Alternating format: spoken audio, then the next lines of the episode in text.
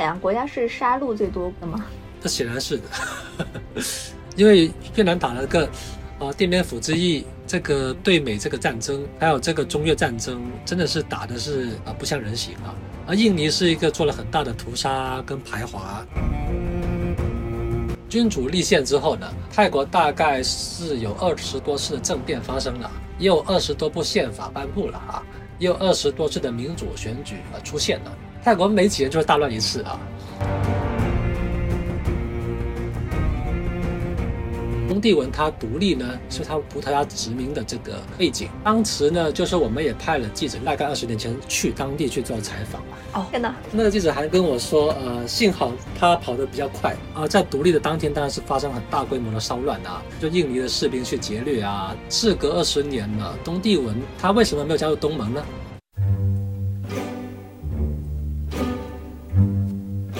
大家好，我是张小俊，这是一档试图探索和描摹我们时代的商业文化和新知的播客节目。上一期我启动了一个新系列，叫做《到全世界创业生活》，今天是这个系列的第二期了。我邀请了亚洲周刊策划编辑黄宇翔来聊聊东南亚。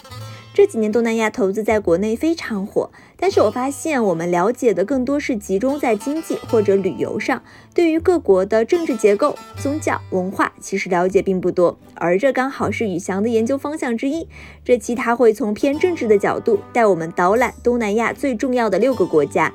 在这些国家，政治和经济始终交织在一起。今天东南亚经济发展最具潜力的国家，全部是站在一个稳固的政权上，而这背后又会牵出一段血腥的历史。呃，我我也给大家介绍一下，就是宇翔是我以前在亚洲周刊实习时候的同事，但是我们其实共事的时间也不长。然后我很快就到北京做商业科技报道，然后宇翔一直留在亚洲周刊，现在是亚洲周刊的策划编辑。我看他写了很多关于东南亚的报道，所以想请他来 聊一期东南亚。嗯嗯，你要不先先先给大家自我介绍一下？那大家好，我是宇翔，应该跟张俊一样，都是九十后了，就是香港的一个九十后青年。但是我也在深圳，呃，小时候住过比较长的时间，大概有六七年吧，所以一直在深圳、香港。两边呃就是跑来跑去，但是我毕业之后呢，就一直是做亚洲刊的编辑，然后现在是亚现在是张俊讲过，就是策划编辑，我主要是做这个呃东南亚跟中国内地的新闻，然后也做过蛮多大的故事吧。哎，那你现在在什么位置呢？我现在在香港，在我的家里边哈。哎，你能不能说说你跟东南亚的渊源？我在大学的时候，我是念历史系啊。然后其实当时呢，就是比较模糊的印象哈，因为我做的历史呢，主要是还是中国史。但是那时候呢，我也在参与一些学生社团，我参与那社团叫做国事学会哈，就是研究中国，呃，大中华区发生的状况。然后当时就会毫无法避免的一个情况，就是因为大中华区不包不光是包括两岸三地，也包括马来西亚等等的地方，所以当时就会发现当地的政治。跟文化呢，其实是呃互相影响的啊。就比如说一些政治的运动啊，一些政治浪潮。然后到我工作之后呢，这个印象就越来越深哈。因为我服务的《亚洲刊》，它的一个口号是全球华人。那么确实在二三十年前的时候，全球华人是个很有力的口号啊，也跟我们在香港、在中国内地也好，一个呃。视角很有关系。就我们一一开始看东南亚，还是从中国中心的角度出发，比如说当地华侨的状况啊，他们面对的排华事件啊，呃，对于我们这些人来说呢，是很有感受的。尤其是英国曾经作为一个殖民地，那么华人也是受到歧视。比如说当时香港山顶是，啊，华人是不能够进去居住啊。那第一个可以进去住的就是个买办，也是一个呃。呃，外国跟华人的混血，所以在当时呢，一开始在大学的时候就觉得，哎，东南亚的人跟香港的命运，呃，是有一些的相似之处。那么在工作之后呢，这个感受越来越深哈。那么工作可能到了一两年之后呢，另一个呃理性上的认知就是知道，将来世界经济发展一个很有潜力的地方，就是东南亚。然后我那时候的。一个感受呢，就是在香港也好，在内地也好，是有一些东南亚的学者在做研究，但是东南亚研究呢，并不是很受重视。我觉得那个不受重视是有一个落差的，就是我们讲“一带一路”，呃，是讲很多，但是我们对东南亚的了解呢，似乎跟我们，呃，对“一带一路”的关注是不成啊一个正比的。就“一带一路”呢，主要是两块嘛，这条是陆路，那一条是海路啊。那海路主要是往东南亚那边走，那么我觉得就是这个，诶，是有这个落差存在，所以应该就是呃多去看看，未来呢可能也是一个。需要人才的地方吧？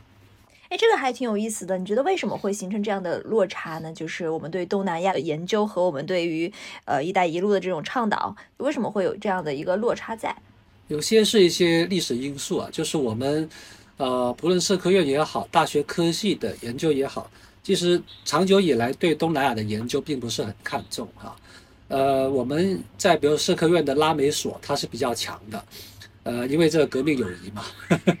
就是拉美的这个社会主义革命曾经是比较呃火热的。呃，在东南亚的话，它在冷战结束前后呢就已经开始比较冷了。那么在中国的对东南亚研究呢，长期也是以华侨史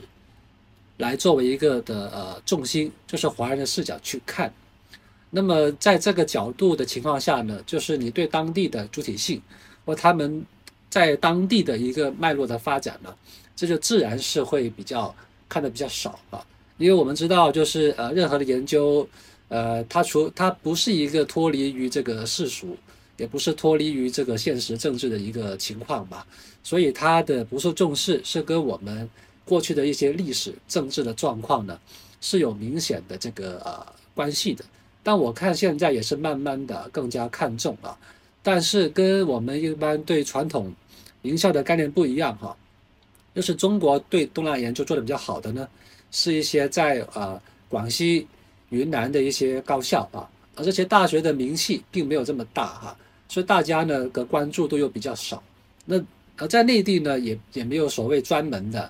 对东南亚做报道的这样的一些新闻媒体啊，所以那些知识的传播呢是传不开来，在学界的就在学界，那么在这个呃媒体上呢，一般就是以中国。的中心作为一个视角，就比如说，哎，我们去投了多少钱？现在发生了什么状况？这样的一种情况啊，所以我，呃，我我自己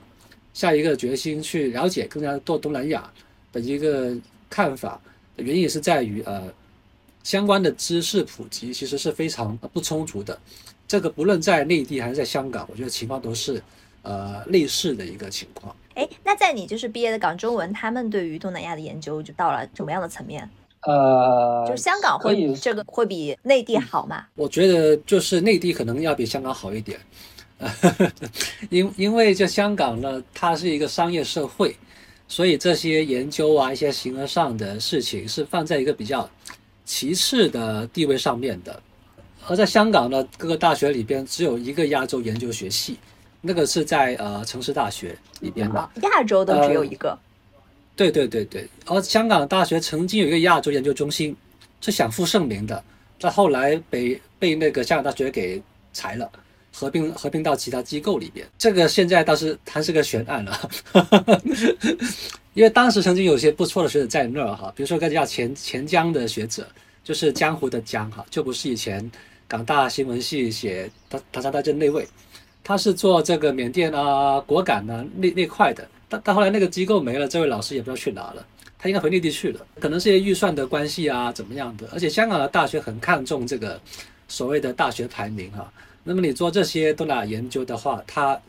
呃反映排名它并不如这个呃你做一些理工科来的实际，所以文科呢呃在香港是不受重视，而在文科当中呢，东南亚研究也是一个边缘的地位，那他就地位就更加尴尬哈。而内地呢，他至少有这个小。小语种的学习，呃，不论他学了说怎么办啊，但是他至少把那个语言学了嘛，那他也得生活下去啊。那么他们就会自然有这个群体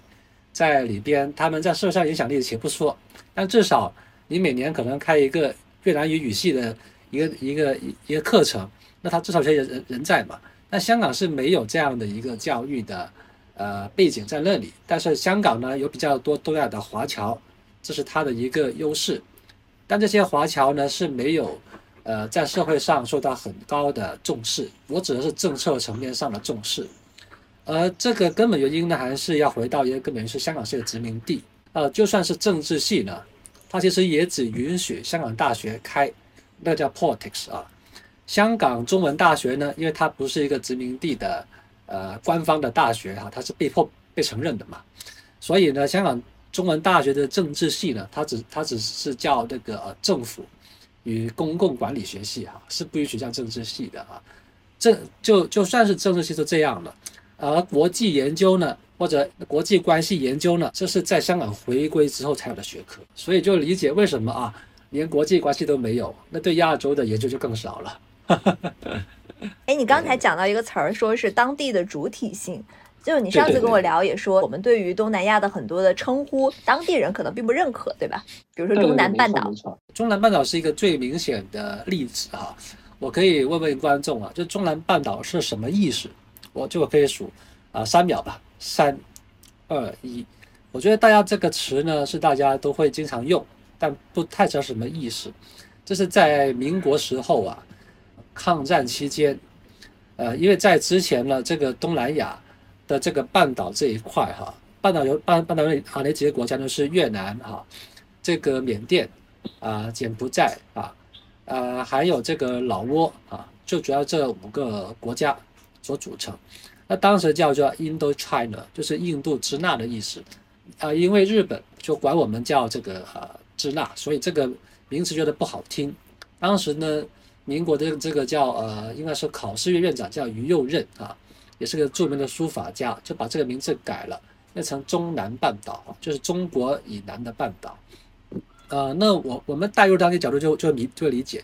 呃，就我们也不会被被称被喜欢被称为这越南呃北边的大陆嘛啊，那那那那当然当地人也不会被喜欢叫做啊中国以南的半岛，这是同样的一个意思哈。我觉得从地理名词的开始聊的话。大家会比较了解那种理解的落差哈，还啊还举个例子，比如比如说叫缅甸啊，这是我们的一个呃说法，但是呢，在古语啊，就是呃文言文缅甸的意思就是缅跟甸都是同一个意思，就是偏远的意思，就是就是两个偏远加起来就是非常偏远的意思，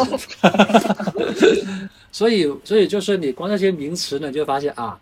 我们中国人看当地跟当地人看自己。是存有这个落差的哈，所以在现代的这个学界里边呢，我我们一般用呃一组比较客观的名词去形容哈，比如说这个半岛的部分我们叫东南亚半岛，那群岛的部分就包括这个菲律宾啊、印尼、马来西亚、文莱呃这些国家，那那我们就叫做东南亚的群岛啊，就啊就啊就是东南亚群岛的意思。那在过去呢，也会有不同的这个有。文化概念的这个一些称呼，比如说群岛部分叫马来世界哈，但马来世界我觉得这个不太客观的，因为马来世界它包括了菲律宾，那菲律宾呢，它其实是一个呃天主教的国家，它跟以伊斯兰教为主的这个印尼、马来西亚本来是状况不不一样的，所以马来世界呢，在现在的研究里边也也用的比较少，一般就用东南亚半岛。跟东南亚群岛，光一个词儿其实都很微妙。呃，是很微妙啊，就是，然后呢，你再到那个东南亚的半岛上面，你也可以划分成两部分，因为地理名词呢，一般我们来说都是比较呃久就存在的，就是你从地理大发现一直用就用呃就到现在，就不论什么原因啊。那到现在呢，研究居然还有新的名词出现，这是非常罕见的事情，就是东南亚半岛就划成两部分。一部分就是盆地啊，或者那个叫做河谷地区，另一部分呢就是海拔三千米以上的，呃，就是比如说缅北的山区、泰北的山区，跟我们中国的云南、贵州一带啊，它有一些地理学家视为一个整体，叫做做米做米亚啊，双米亚，或者说叫东南亚地块哈，因为我们知道 Highlanders 住在高地上的人，跟住在平原上的人呢。他们的习俗文化呢是很不一样的哈，在农业为主的一些呃发展的时期呢，平原地带、河谷地区呢是比较容易建成一个强而有力的呃国家的哈，或者我们叫做帝国吧啊，或者叫做 kingdom 就是王国哈。但是在高地上面呢，由于交通困难啊，各种原因，那里是比较难建成一个强而有力的中央集权的国家哈。所以这样去理解就就可以理解了一些呃当地发展面对的问题，就是比如说他们南北的矛盾啊。或者说，怎么为什么啊这些地方这么多的这个呃罪案呐，一些呃不好事情发生啊？就就比如金三角，就是在这个东南亚地块上面的一个地方，全全是海拔三千米以上的高地，你要派军队进去去清剿，或者说是或者说是要施行管制，都是很困难的。而而在我们历史上呢，中国也会发生过这样的事情，就是一些偏远的山区是没有办法管制的。税也收不到，基本上是一种半自治的状态。所以到了明代、清代，我就我们也有词，就是针对这个云贵地区叫做改土归流嘛。本来就是让它自治，是一个土司的制度啊。后来呢，发现哎，我们因为科技的进步啊，各种原因，可以把那个管制的触角伸进去，就把当地的土司，就是世袭的贵族啊什么的就废除，直接派人到当地去管理。而而东南亚呢，这些半岛上的情况也是类似的，本身就是可能当地的军阀自治啊，那到现在呢，就慢慢想把这个触觉伸进去。那么这个过程呢，显然是在我们国家这一块是比较顺利的哈，泰国也勉强可以，但缅北呢，这里这一块就不太这个呃呃顺利了哈。而这个讨论的状况呢，其实最近是在中文大学本书出版。呃大家就可以去看哈，西夏大学的老师叫韩恩哲，他写的一本书叫《强邻在侧》啊，来讲这个问题的哦。他的书的主要观点是什么？他的主要观点是说，因为这片地区呢，它虽然是属于三个国家，但因为它不太容易管制，所以人会到处跑啊。比如说缅甸的果敢，它基本上是用人民币，用这个中国移动的 的一个状况哈。而当地呢，其实也很多也是华人，就是。你在这种边区的状况呢，一方管制力比较强呢，他的他认为就会影响到另一方呢对当地管制力的呃减弱哈，因为呃就我们国际关系个叫呃这个力量投射嘛，就当你的国家强大之后，不管你愿意不愿意，可能因为钱的原因各种原因，那个资源就会往强的那边靠拢，而而令到另一方呢可能会有一些空洞化的状况，这当然是这个作者的观点啦。啊，就我们也呃可以去看看吧。那我们今天我想的大概是，我们可以带着大家做一个政治文化博览吧，就是政治和文化是一体两面嘛。让大家有十一个国家，我们可以挑几个就是比较重点的国家来聊一聊。是是是，好，那我们可以就是挑的是就是新加坡、泰国、马来西亚、越南和菲律宾、印尼。嗯，然后我觉得我们可以从远一点的开始聊，就是从印尼开始聊，因为这个我们相对来说不那么熟悉。好那么印尼呢？其实它现在呃，在我的看法里边，东南亚有两个国家，它的发展会比较快啊。一个是印尼，一个是越南。而我们讲政治经济两者是不能完全分开的一个事情。而比如说到了非洲哈，中国啊，就中国经常被各种指责哈，所以他在当地呢，主要强调以经贸合作为主。但其实当地的国家很有趣，他们更想知道是我们政治的。整合为什么这么成功？因为他们面对就是无日无之的这个混战啊，各种国内的矛盾的撕裂，你光是发展经济是解决不了这些问题的啊。那同样的，在东南亚也是一样的状况。如果不先解决了一个基本问题，就是你那个政府到底有没有效对全国进行管制呢？你是没有办法谈发展的啊。而相对来说呢，这两个国家越南跟印尼。是这方面做的比较成功的一个案例啊，而我们讲印尼呢，它的案例就比较特殊啊，因为呢，越南是一个啊南北走向的一个国家啊，而它呢，因为它有比较悠久的历史整合的传统啊，因为这个呃大越王国就是晚世王朝的时候呢，它已经有现在基本的一个疆域，甚至更加的呃广阔啊。而越南、啊啊啊印尼的情况是不太一样的。印尼主要是有是由几个板块组成，就苏门答腊岛、呃爪哇岛、呃加里曼丹岛，还有波硕岛等等的一些岛所组成啊。而它面对的问题是，呃一个群岛的国家，它变成一个强而有力的呃国家是比较少见的哈。就至少在历史上，我们比较少看到这样的案例。比如说英国也好，所谓英伦三岛呢，其实主要还是以不列颠岛为主，其他的岛为辅啊。但是在印尼的状况不一样的是，呃，爪哇岛它的面积呢，其实不如这个苏门答腊岛的，甚至呢，它的面积呢也不如这个加里曼丹岛啊。但在历史原因上面呢，爪哇岛是比较早发展起来的，啊。在那个大概五六百年前的时候呢，它有个叫满者伯夷一个王国哈，当时就是一个在东南亚呃地区在贸易影响力上很重要的一个呃国家。而在立国的时候呢，其实爪哇语呢是这个国家呃最多人使用的语言，有百分之二十二。而马来语呢，就是现在的印尼语呢，它是比较少的。但后来为什么他选择了？马来语作为这个国语呢，这原因其实是很有意思的啊。呃，第一点啊，最重要是因为爪哇语虽然它的使用率是最高，但它只集中在爪哇岛上面去使用啊。如果你把爪哇岛变成一个国语呢，就有一个很严重的政治后果，就是一个大爪哇主义，其他地方就是爪哇的延伸嘛，就强迫人家去学这个语言。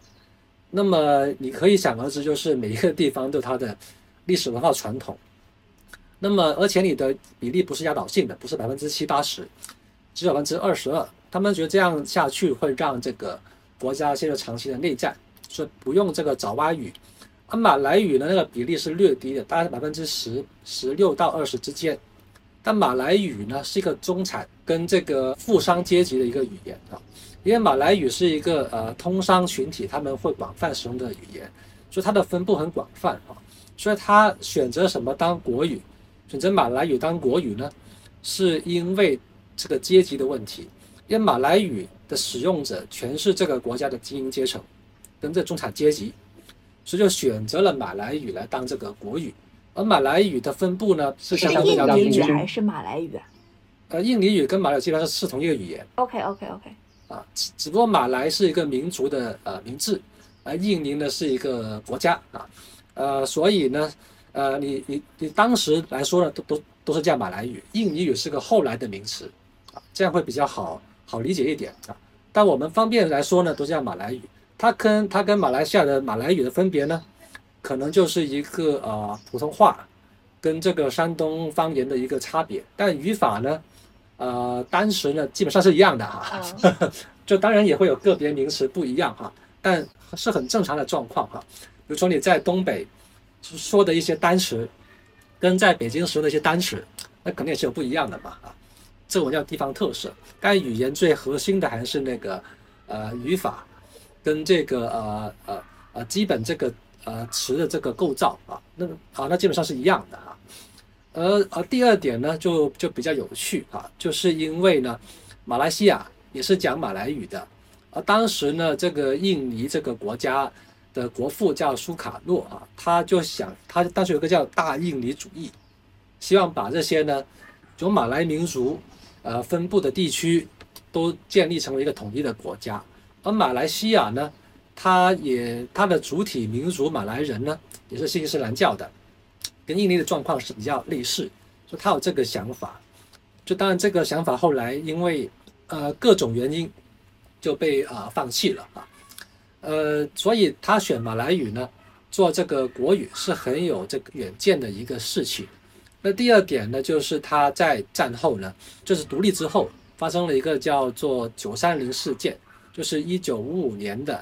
呃九月三十日啊，因为当时是冷战啊，就是美苏。两强这个对视啊，而印尼呢的苏卡诺，因为不结盟运动跟这个万隆会议啊，就是万隆会议是在这个印尼的万隆举行吧啊，呃，所以他是比较亲这个苏联阵营的啊，而美国呢那时候就发动了一次的政变啊，这个过程我们不需要太了呃太清楚知道哈，总之最后呢就是苏卡诺下台，一个由美国 呃中情局支持的一个陆军上将啊，就是叫苏哈托，苏哈托就上台。那么之后呢，就把所有苏联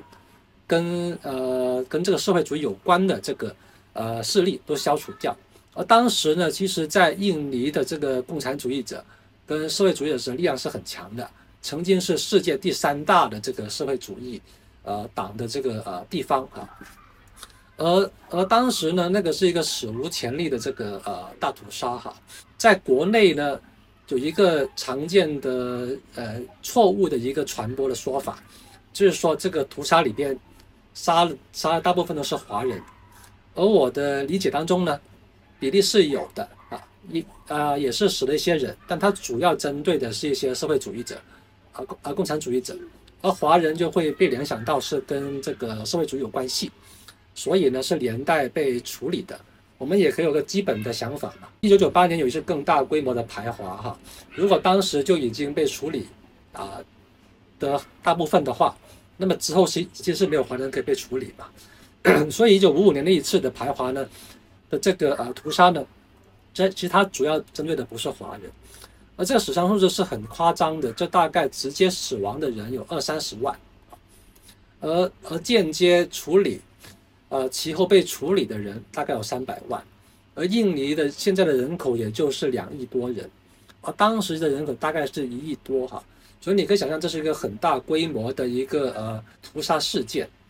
而而这种事件呢，当然我们从人道来说，或从这个呃社会主义的同情角度来看，是一件非常非常呃糟糕的事情。我也写过一个很长的文章，大概一万字，去讲这个事件的呃。情况哈，呃，但是呢，它有一个客观的对这个国家的好处，就是因为这种高压屠杀，呃，因为杀杀了人之后，你还要处理他的家属啊，各种控制呢，所以印尼的中央政府是可以把他的管制触觉伸进当时每一个角落嘛。你可以想象，就是说，呃，他在当地去处理一个人，或或或抓捕一个人啊，那他必须进到村落里边嘛，就是人会逃。逃亡的嘛，那么他怎么进到这个村落？那他必须建建立这个呃管制的这个政府啊，或者说有人帮他做管制啊，就就是有就是做情报各种的东西嘛。所以在这个过程当中呢，他会建立一个全国的一个管制的一个体系，而这个东西呢是在殖民地时期是没有的啊，因为啊，因为我们知道呢，大部分的殖民地呢是奉行一种叫做 indirect rule，就是间接管制啊。就基本上殖民者呢，都是只占据几个主要的港口，对于里边的情况呢，深入内地的情况呢是不了解的，就让当地的一些酋啊酋长跟一些贵族去做自治，他们只是要定期的交税啊纳贡，啊基本上就完事了。所以殖民地呢，它带来的只是几个港口的发展，里面很多内地呢是没有发展，而印尼真正是因为这样的一次事件。所以呢，就把它的管制体系就可以伸展到几个大的岛上面去做啊，啊，那这是它呃立国的时候几个明显的一个啊啊几个明显的一个特征，让印尼这个国家呢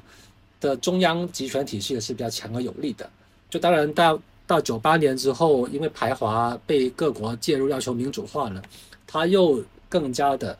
加多了一点这个呃呃。啊，地方自治的特色，但在这一任的总统，呃，佐科威或叫维多多的任内呢，他也是做了蛮多很有远见的东西，比如说把那个首都从雅加达，就是雅加达迁，就是预备迁到这个加里曼丹，它也是一种区域再平衡的一种做法。因为呢，首都啊，它除了政治中心以外，很多地方呢，也是一个经济中心。如果一个地方它同时作为政治中心、经济中心的话，它就会吸干全国的资源，就会一种区域发展不平均的状况。所以有远见的国家呢，一般都是会把政治中心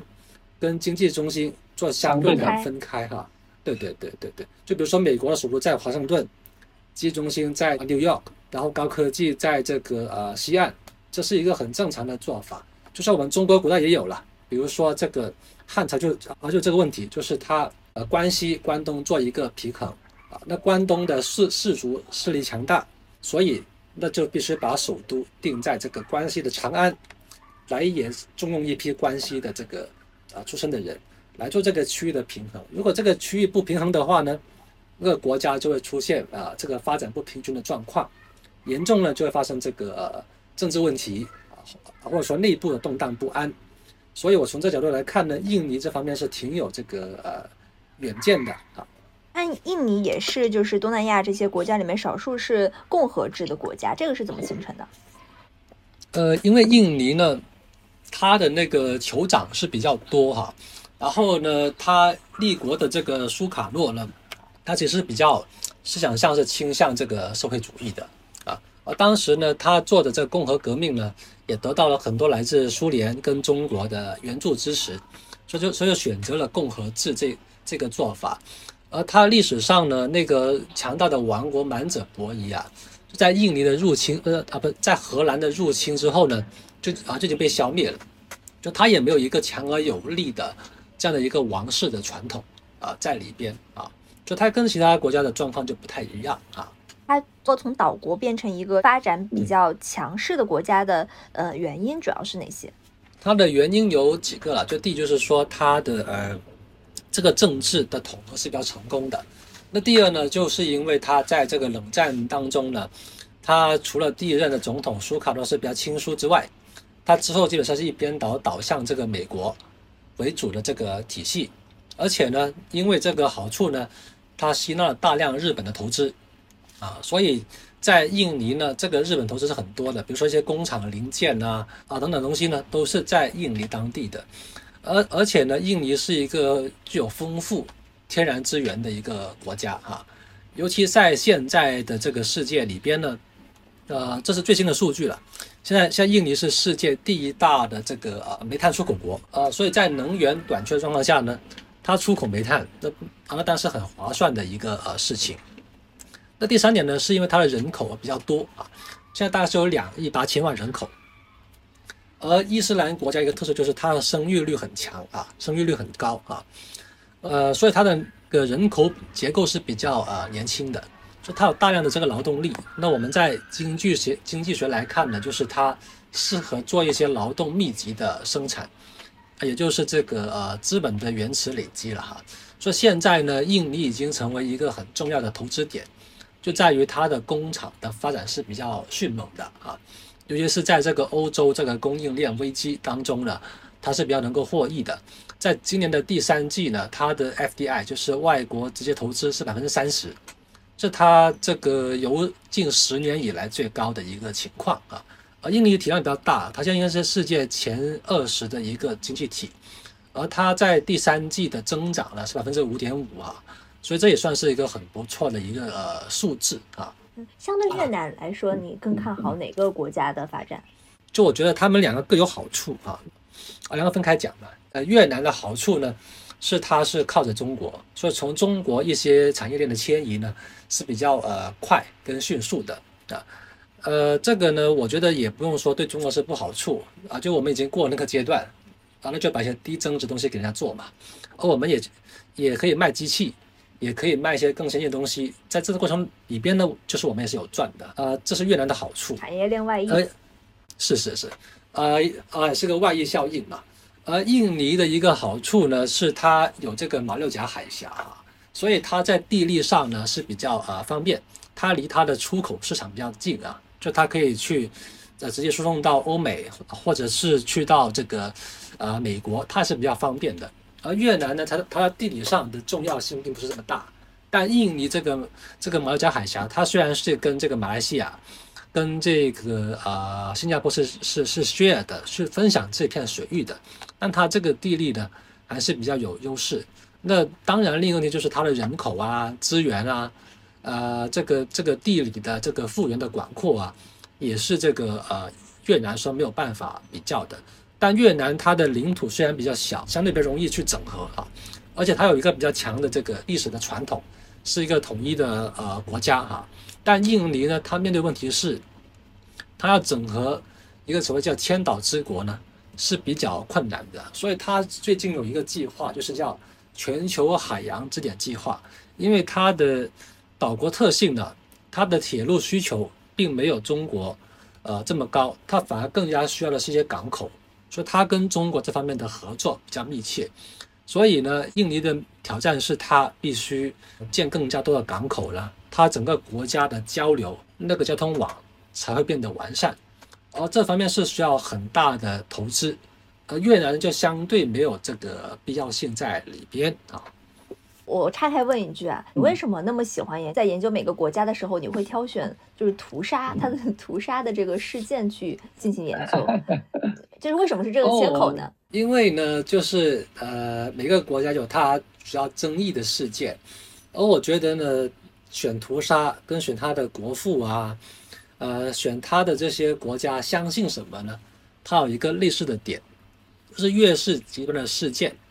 就越能看出这个人性吧，啊，在一个国家来说，就是你越极端的事件，就越看得出这个民族性嘛。或者说一个屠杀啊，他这个国家怎么去处理，怎么去面对呢？是代表了他的民族性啊。所以，所以这个事情呢，我觉得是很重要的。那第二点呢，东南亚呢，基本上很多国家是个民主国家，他们怎么处理这些历史的呃遗留问题？也牵涉到他们现在的这个政治发展的情况啊。而在印尼呢，这长期是有人希望去为这个呃九三零事件去做平反的，而相关的报道也是禁之不绝哈。所以印尼也没有禁止相关的报道，而但是呢，军方跟现在的文人政府。是有不同的呃说法在里边的啊，而现在的执政党呢，其实很多也是当年印尼共产党的后代啊，但他们呢，因为国家的反共的历史，跟这个法律条文是，呃，坚持是不能说这些事情的，所以他们叫苏卡诺主义者啊，所以当你理解了这个屠杀事件呢，其实你拿这个东西来分析呢，你就可以马上梳理出。整个印尼现在的这个政治谱系是怎么样的一个状况啊？就是有些东西被禁止了，但是呢，像侏罗纪公园公园里边有一个呃名句叫 “Life will find its way out” 啊，生命总会找到出路啊。就是因为虽然那个党没了，但人对社会正义的分配正义的追求是不会消失的嘛，所以他们还是会找出路啊。而他们怎么去转化？那我在我个人兴趣来说呢，这是一个很有意思的点啊，因为你在这种世界里边可以可以看得出人性，啊，也看到他们的智慧啊，是怎么的呃表现出来，而且呢，这些事件比较好研究一个点，就是在当地比较算是禁忌。那香港呢，因为呃有一个特殊的地理优优势，就是香港是东南亚一个介入的旁观者啊，这是一个法国，就是雷蒙阿隆写的一本书的名字。就是香港呢，虽然跟东南亚有一个密切的渊源，但其实我们并不直接参与在里边，所以我们写什么呢？也没什么人管，啊，也有一个这个自由可以去写，是啊，但在新加坡是不能写了，因为你会损害与邻国关系嘛。就新加坡对对啊这种事还是敏感。我记得就是以前香港大学的校长啊王庚武，他是个新加坡人嘛，他说香港的一个学术特色就是呢，呃，很自由，什么都可以做啊，但是呢。它跟现实真的是没有关系的啊，也没有真的太多有影响力的人去关注他到底在搞什么。那你怎么看？就是从这个九三零事件里面反映出的印尼的民族性。印尼这个民族呢，我们有一个刻板印象，可能啊可能觉得他们比较懒，就比较懒惰啊，就是这是热带地地区一个特色哈。从演化学来看呢，这是有合理性的哈啊，因为你要获取你的生活所需。基本上靠水果，你就能够获得大量的热量，所以基本上你是不太用辛劳工作就可以获得生活所需啊。嗯，如果你太用功呢，你反而会中暑而死啊。因为那是三十五度的天气啊，所以你过分用功一一天这个工作十个小时的，你就会中暑死掉了，就会被这个 DNA D DNA 的 lactose selection 剩淘汰里边就被淘汰了。所以呢，当地呢，当地的本地人。相对懒呢是有一定的合理性，但为什么印尼不不那么一样呢？或或者马来西亚也不太一样呢？因为他们主要是印度的移民呢，发挥了一个很大的作用在里边啊。而印度的移民从来来是从中东过来，所以他们把伊斯兰教传到了当地。所以呢，印尼跟马来西亚的伊斯兰教呢，是从这个印度一直传传传到东南亚去的。而中东人呢，他们相对比较勤奋的哈，而且思维比较灵活，所以他们有这个特色哈。而马来人呢，还有一个特点就是他们用兵器很厉害啊，就是锻造兵器的那个工艺啊啊工艺其实很不错哈。就我们说这个世界上有这个三大名刀哈，就是大马士革士革刀啊，就是在那个叙利亚的，呃哦啊还有一个叫日本刀，另一个就是马来利士刀啊。所以马来人是民风很彪悍的，所以杀人也杀得很彻底啊。所以，所以为什么在这个，在这个九三零屠杀，能够杀得这么狠，这么的呃血腥，也是跟他的历史是有关系嘛？呃，我记得阿拉伯帝国当时的名将叫做卡纳特或或叫卡利德啊，他就说一手剑，一手古兰经，这样把这个江山打开来的。那同样的伊斯兰教徒呢？在东南亚，在印尼、马来西亚，也是一手剑，一手古兰经，扩张他们的领土，建立一个帝国，这样的一个状况了啊。所以他们民风比较彪悍，不畏惧事情，呃，也是一个很正常、正常的一个状况啊。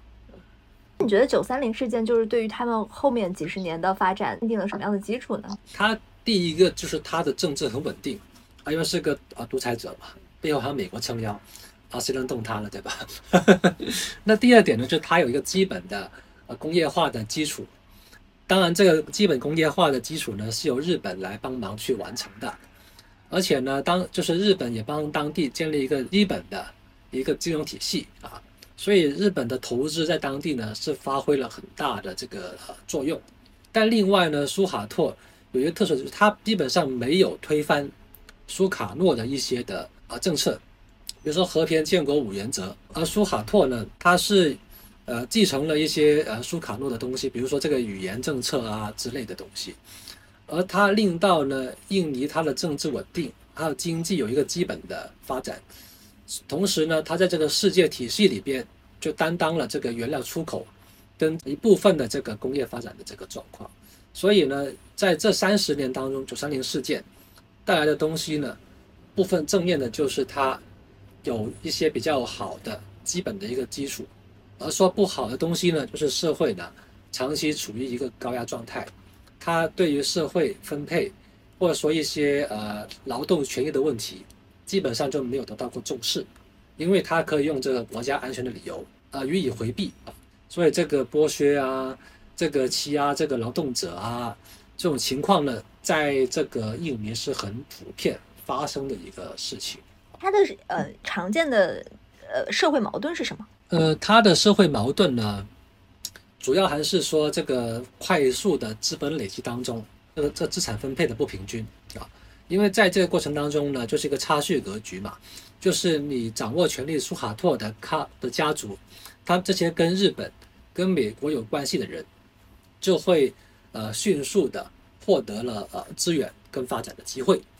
而另一个点呢，就是他们也要建基于这个，呃，出卖自然资源的这个情况去去做的。那比如说，呃，印尼有这个世界上其中一片最大的热带雨林啊，就仅次于巴西。那么这些热带雨林了的这个开发破坏呢是比较严重的。那第三点呢，就是这些国家的基本建设啊，比如说水利工程啊，呃，一些的水库啊，都是呃呃，就必须跟美国啊的那一套嘛。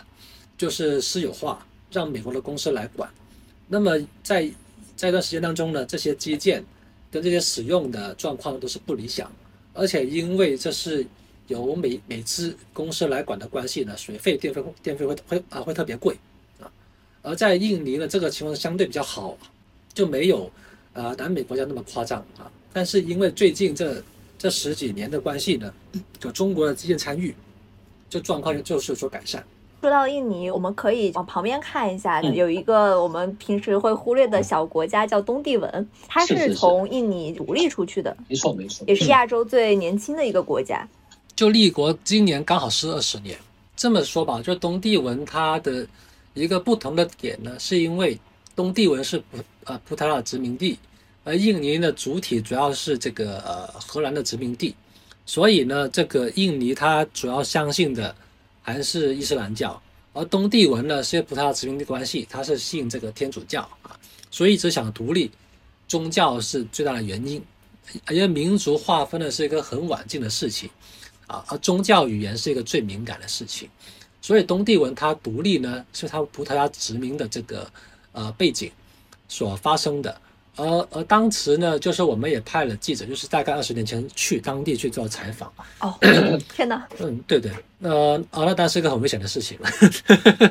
就那个记者还跟我说，呃，幸好他跑得比较快，就在独立的当天他就走了。啊，在独立的当天，当然是发生很大规模的骚乱啊，就啊，就印尼的士兵去劫掠啊，等等等状况了。事隔二十年了，东帝汶他为什么没有加入东盟呢？大家一般想象呢，是因为印尼反对，但印尼其实也没有反对了，他也支持他加入。但主要的问题是因为呢，呃，加入东盟呢，你必须常当当这个常任的这个主席国嘛，所以你必须要轮流主办这个东盟的峰会。而东帝汶它作为一个很小的地方，它的资源缺乏，但最近十年就说石油，但但也还没有开采，所以等于没有了哈。所以问题它是个太穷的国家。你加入东盟之后呢，那个经济发展的程度差距太远，所以呢，呃，在经济合作啊等呃等等领域上呢，他会跟不上其他国家的步伐，所以就不让他加入啊。而且呢，在大概八年前的时候，巴布亚新几内亚他举办了 APEC 的峰会，结果呢是让这个国家更更糟糕的啊。巴布亚新几内亚当时的峰会没错是二零一六年还是怎么样，但他发现他没有。足够的场地去开会，那那怎么办？结果问澳洲，呃，借了几艘游轮啊来开会，然后然后安全人员不够，又问这个澳洲跟中国借了一些安全人员过来去维持这个秩序。呃，当然他还要请很多的劳工去维持这个呃会的进行啊怎么样的，但他居然是没有钱去发工资。那结果呢？会开完。国家发生这个大暴动，所以开会不要小看这个这个东西。对这种小国，只有一只有一两百万人的国家来说，而且它经济发展状况非常差的话呢，是没有办法承担这样的一个呃开会的需求，或者说承担这个开会的重任啊。也可以说呢，不符合我们一般的 国际组织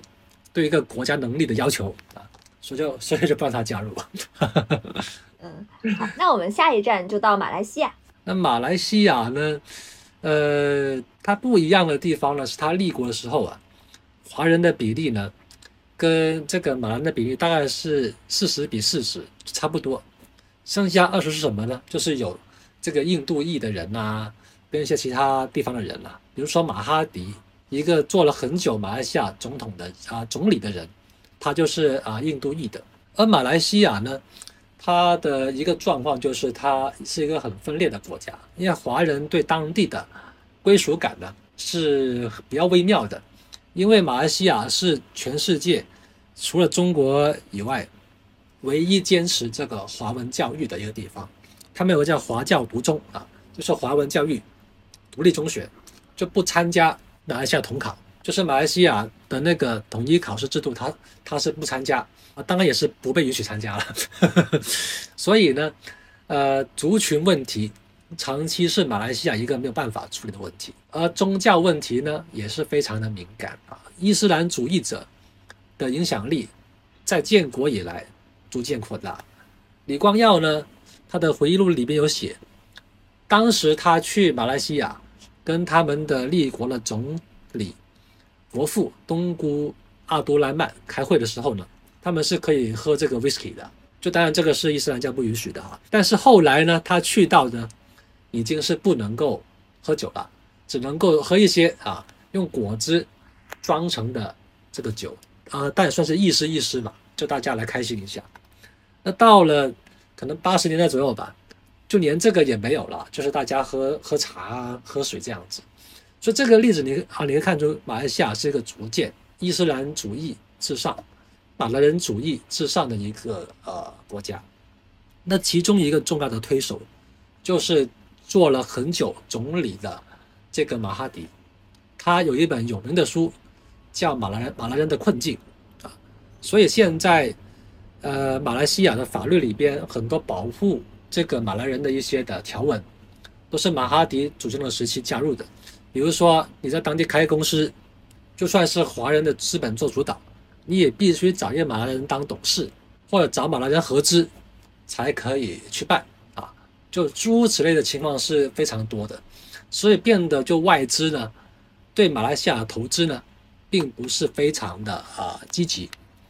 而这样的矛盾呢，在这个呃马来西亚也有一个很有名的事件，叫叫五一三事件啊，就是五一三事件也是一个马来人针对这个呃华人的一个呃呃种族冲突了啊，它它并不算屠杀，因为双方是有还击嘛，这屠杀是呃是呃是单方面的啊，这当然它的结果是华人的死伤是远远比这个啊马来要多啊，这是一九六九年发生的事情。而这个事件之后呢，马来西亚共产党的力量呢是得到很大的提升，因为社会主义的关系，也因为华人的关系，而马共呢完全被处理掉了，是要到八十年代才处理。所以呢，就马来西亚这些问题，就是马共虽然没有了，但相关的种族议题在每一年的选举都是一个很大的议题。而今年的选举呢是十一月十九号啊。种族问题依然困扰着马来西亚，所以问题是，呃，马来西亚它没有处理国家认同的问题，而而且就是一个吊诡地方是，马来人把种族议题作为一个很大的东西来处理的时候，华人是没有办法跳脱这个议程设定，因为现在马华人属于少数，马来人处于多数。啊，因为马来太就是伊斯兰教徒，他太难生了的的这个关系，从原本的四十比四十，现在大概是二十比六十这样的一个情况。所以呢，华人没有办法逃脱这个种族议题的这个呃议程设定，所以他每次选举，他必须打这个反种族主义的旗帜，讲这个大马来西亚的想法。但是呢，大马来西亚这个东西它的意涵。是没有办法讲清楚，因为它最急切的事情是种族平等都没有办法做到啊。而今年呢，有一个电影在马来西亚上映，是华人跟这个马来人的态度完全不一样的啊。它叫做《莫基卢英雄崛起》啊，莫基卢是一个当地的部族的一个名名字了。总而言之呢，就是抗英神剧了，就是呃呃是英国人入侵，然后呢马来人啊非常厉害。啊，这个英国鬼子打的爆头啊啊逃窜啊，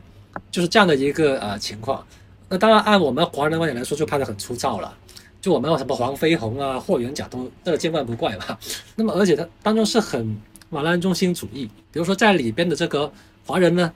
基本上都是这个勾结这个啊英国人啊 什么样的这种情况。所以同样的一个电影，在华人来说艺术性不高，然后那个种族问题特别大。说很不喜欢，但马来人群体呢非常开心，看得非常的这个热烈兴奋。结果呢，在这个电影呢，到最后呢，是马来西亚史上啊本土票房最高的电影啊，而且呢，在同样是讲马来语的国家印尼呢上映也大受欢迎，但好像就很不是滋味啊。马来西亚的国父呢是啊东姑阿都兰曼，他是领导独立的一个呃呃重要的人物了。马哈迪我们叫马来西亚的现代化之父，所以呢，单讲国父其实有那不够的，就是你必须把什么现代化之父啊，这各种东西加进去呢，才能够理解这个马来西亚的这个啊发展跟这些国家的发展的这个状况啊。而东瓜罗拉曼他是个马来人，他当时就是想建立一个跨种族的一个大家庭的国家，就像是个联邦制国家，但最后这个想法呢，显然在现在来看是不那么的成功的。呃，它的领土面积呢，其实算是不少，但人口并不多，大概我们就是大概三千万左右啊，人口并不算是一个很大的地方。比如说印尼，它大概是两亿八千万，越南它应该差不多一亿啊，然后呢，泰国也是六七千万，也缅甸也是六七千万左右的的状况。就是马来西亚呢，它并没有这么多的人口啊，但它是一个可以自给自足的国家啊，就它油呃。呃，油啦、天然气啦、中啊中旅游啦等等的资源很丰富，水资源水资源是非常丰富的地方。所以我个人看法呢，马来西亚是一个很适合旅游退休的地方，但那个发展潜力并不是很大，也就处于我们一般所说的中等收入陷阱当中了。我之前就认识一个香港姐姐，她是一个穆斯林嘛，然后她呃就嫁去了马来西亚。是是是是是。嗯，这种在香港多吗？如果你说他们是同一个宗教之间通婚是比较多的，但我想跨跨宗教的通婚在哪个地方都是比较少的。但香港人跟马来西亚的关系是比较密切啦，因为当地华人多嘛，而华人呢在当地可能他除了经商以外的发展不是那么多啊，所以香港娱乐圈很多呃文化界的人啊，一些明星啊都是来自马来西亚哈，而且香港金融也啊也比较发达嘛。也有不少来自马来西亚的公司啊，就包括我服务的亚洲周刊，它的母公司世界华集团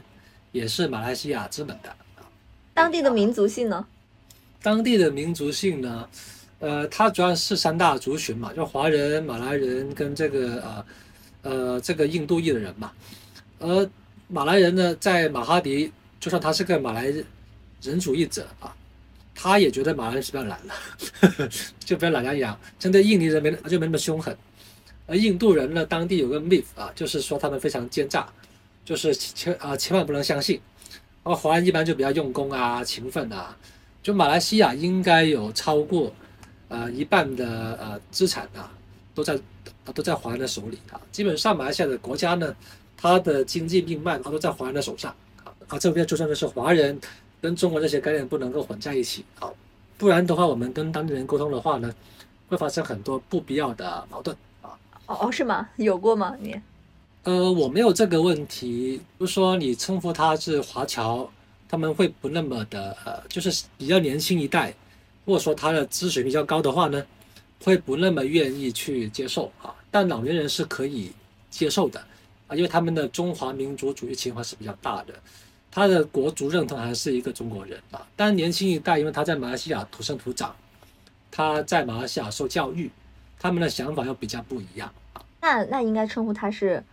啊，就华人嘛，因为呃，就算在我们国家论述里面也是一样的，在万隆会议呃上面呢，周恩来总理也已经放弃了对这些呃华所谓华侨的保护，就要求当地的华人必须效忠自己的国家，就我们国家立场也是呃一致的。因为如果我们坚持这些都是华啊中国人必须保护的话呢，那会有非常多的国际争端没有办法处理。OK，因为我我感觉马来西亚人是不是他们出来的人也挺多的，就是马马来的华人，然后呃到新加坡到呃中国。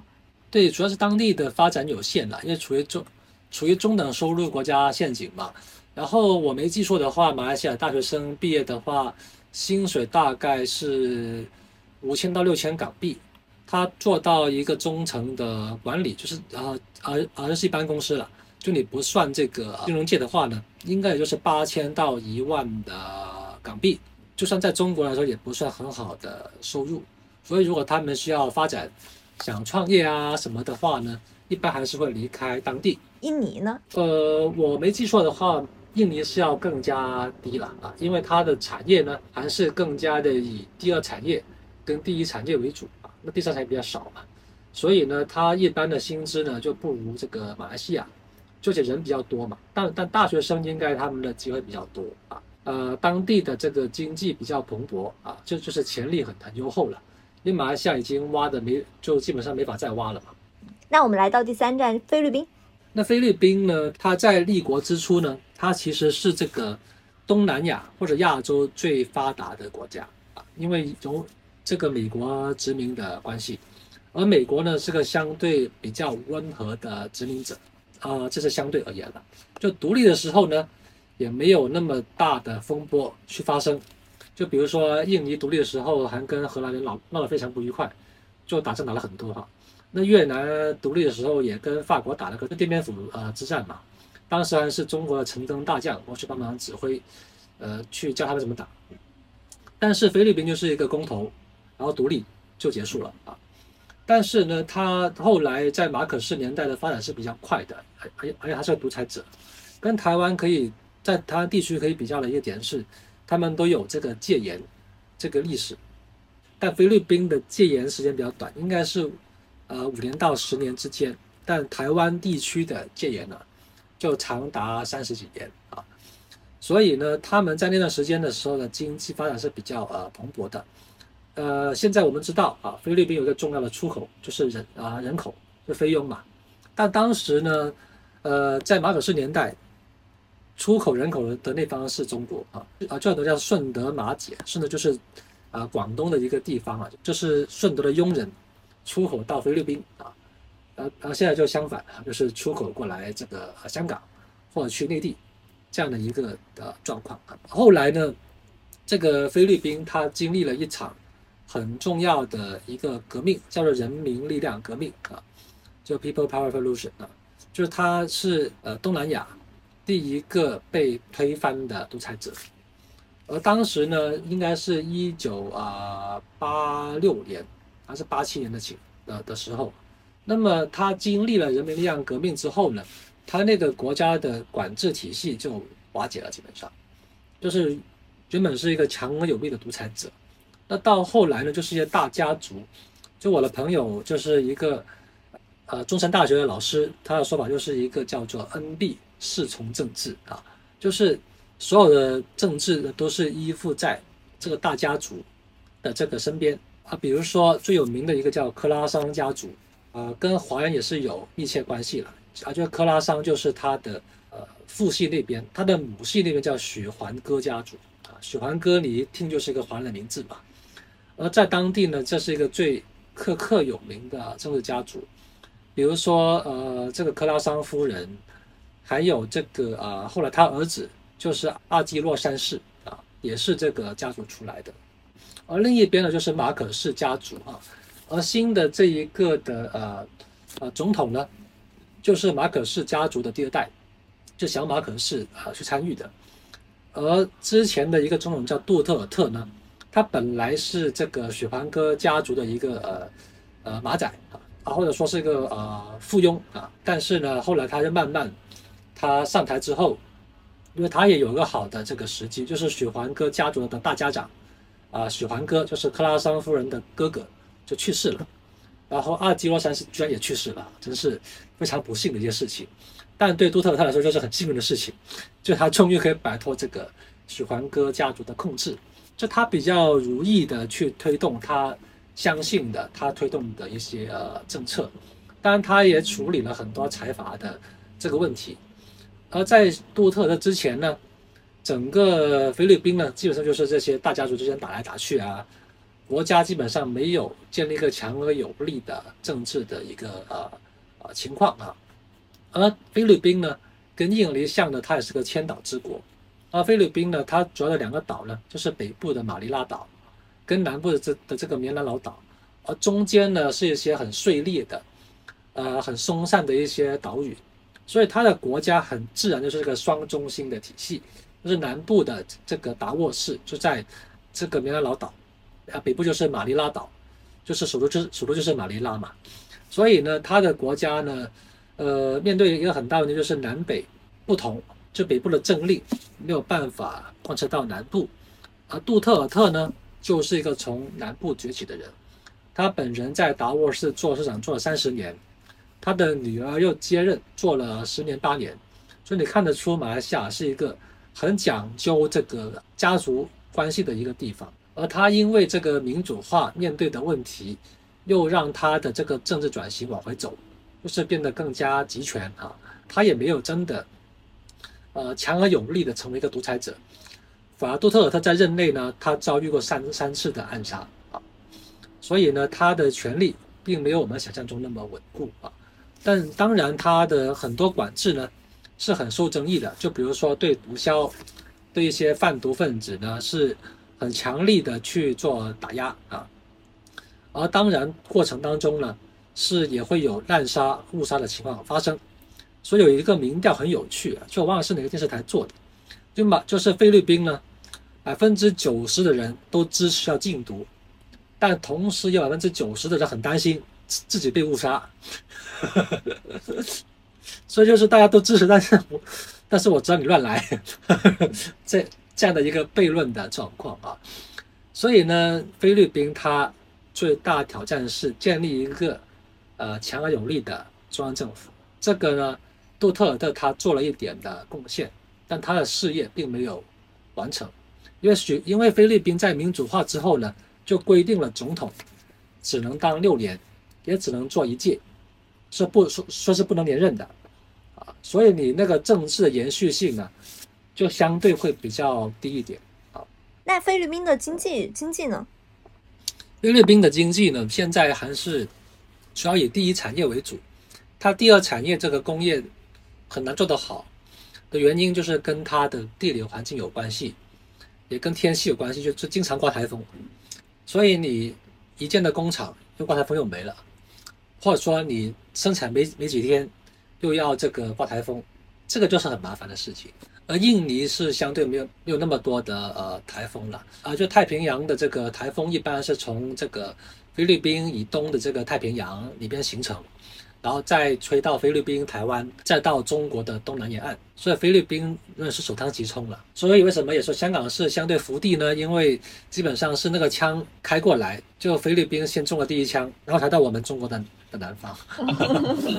菲律宾会经常跟印尼来一起对比吗？菲律宾呢，它以前呢，在这个呃二战之后，一开始是跟这个呃呃日本来做比较，那现在当然是不跟他做比较了。菲律宾呢，其实它比较特殊，就它很难跟东南亚其他国家去做比较，因为菲律宾是东南亚唯一一个天主教国家。哎，为什么东南亚的整个宗教都这么的分散呀？这是个问题吗？如果你把东南亚作为一个整体，或者说一个呃大的呃经济体来说的话呢，那是一个问题。但是如果说啊独立来看，也不算是一个大问题。但确实这些问题呢，会让当地有一些的种族冲突，或者说一些领土纠纷呢，是会发生的。就比如说泰国的南部，经常就发生这个。呃，ISIS 就是伊斯兰国的一些呃问题，因为当地也聚居了一些的从印度过来的这个啊这个伊斯兰的一些人，但是一般来说呢，佛教的地方的问题并不是那么大，而最根本大的问题呢，是他在这个大国博弈当中，各个国家他们都会面对一个叫囚徒困境啊，他们都知道大家团结对大家呢的发展是最好的，但问题呢，总会有人觉得哎啊我把队友给卖了，就我就能获得最大利益。所以问题就是卖不卖队友，那坚持团结一致，这是永恒跑不掉的问题。而现在东南亚确实面对一个大的一个变局，就是大家都知道那里是发展潜力最大的地方，同时呢，也是一个地理在交通上呢是个重要的地方，所以各个大国都会有它的战略规划在里边。你说印度有这个东进政策，我们国家有这个“一带一路”倡议，说注意注意叫倡议，注意开始叫战略。但是因为在国际上不太容易被接受，因为你翻译成了 strategy 呢，啊让大家非常敏感，所以现在叫啊 Belt and Road Initiative 啊，就是一带一路倡议啊。那么这个日本有这个自由与繁荣之湖啊，美国也有这个印太战略啊，那大家这些战略的交汇点就在这个东南亚。我我觉得会让它更乱。哦，所以我有写过篇文章，就说哎，东南亚会不会巴尔干化啊？因为巴尔干化的意思就是说，它分裂成很多小的国家，各自战争攻伐不绝啊。而我觉得这个可能性是有，但是人呢，还是尽量利用我们的这个主观能动性，呃，去做事吧。就我认为，这些国家的精英是有共识的，就是经济发展是最重要的事情，其他东西呢都是可以搁置的。但是问题就是说，呃，精英这么想。不代表下面的人民会这么想，所以这个过程是呃很漫长的。在菲律宾，呃，像和我们之前所说的九三零事件、五幺三事件这样等量奇观，就是这种规模的大的事件是什么呀？以及它反映出来的民族性是什么？菲律宾呢，它的它是一个系列的事件，就是马可是他年代的戒严，跟后来的人民力量革命，就是一个钟摆的两端啊。马可是年代他用很高压的管制，菲律宾人受不了。然后呢，人民力量革命把马可斯推翻了，迈向这个民主化，结果人民还是发现没有发展，所以后来又把这个给打倒了啊。最明显的事件就是杜特尔特年代，呃，就是他历史上他是跟这个呃雪环哥家族，就是转型正义这一边的人呢走在一块的。那后来呢，他又把这个推翻了，就是人民力量革命的纪念活动他不去啊，然后重新把这个马可斯。搬到这个烈士的墓园当中，而且重新去祭拜，就相当于把人民力量革命三十年来以来的政治正确给打破了，这是一个不一样的地方啊。所以我们可以看菲律宾就一直在摇摆